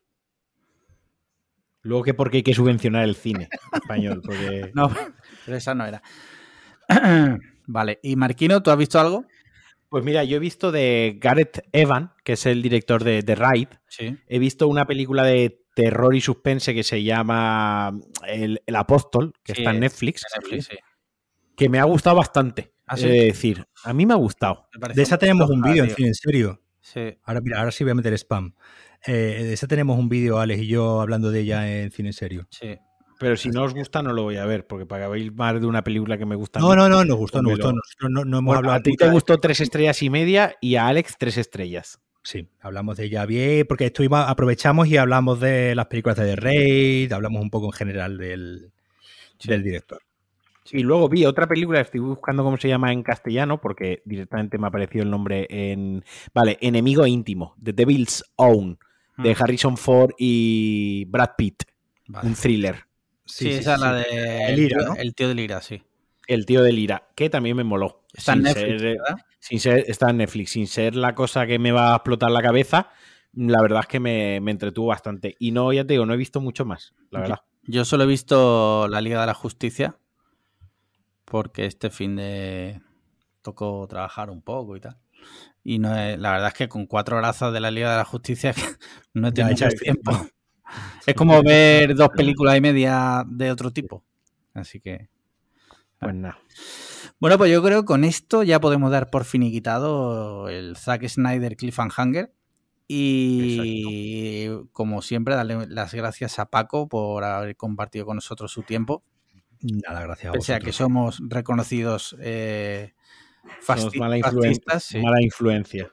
Bueno, como dijo, como dijo Isabel Díaz Ayuso, si te llaman fascista es que estás en el lado bueno de, la, historia. El lado correcto de la historia. Eh, gracias, Marquino, por una vez más estar ahí. O que te veo pintando la mona. No, estaba mirando unas cosas de precisamente lo de los videojuegos. Ah, vale. Vale. Eh, nada, no te preocupes. Muchas gracias a los oyentes por haber estado ahí hasta el final y en particular a nuestros mecenas, que eh, cada vez vais a más. Y muchísimas gracias por apoyarnos. Eh, y ya sabéis, cinco estrellas en Apple Podcast, comentarios y likes en iBox, cosa que nadie, es que nadie lo hace. igual, probamos una semana a no pedirlo. Vale. A ver qué pasa. Pero esta semana ya lo he pedido. Esta semana ya lo has pedido, ya llegamos tarde. Vale. Venga, eh, a ver si me acuerdo para la siguiente. Eh, pues nada, muchas gracias a todos y nos vemos en el siguiente episodio. Chao. Gracias a vosotros. Hasta luego. Hostia, que no lo había grabado, tío. Hostia.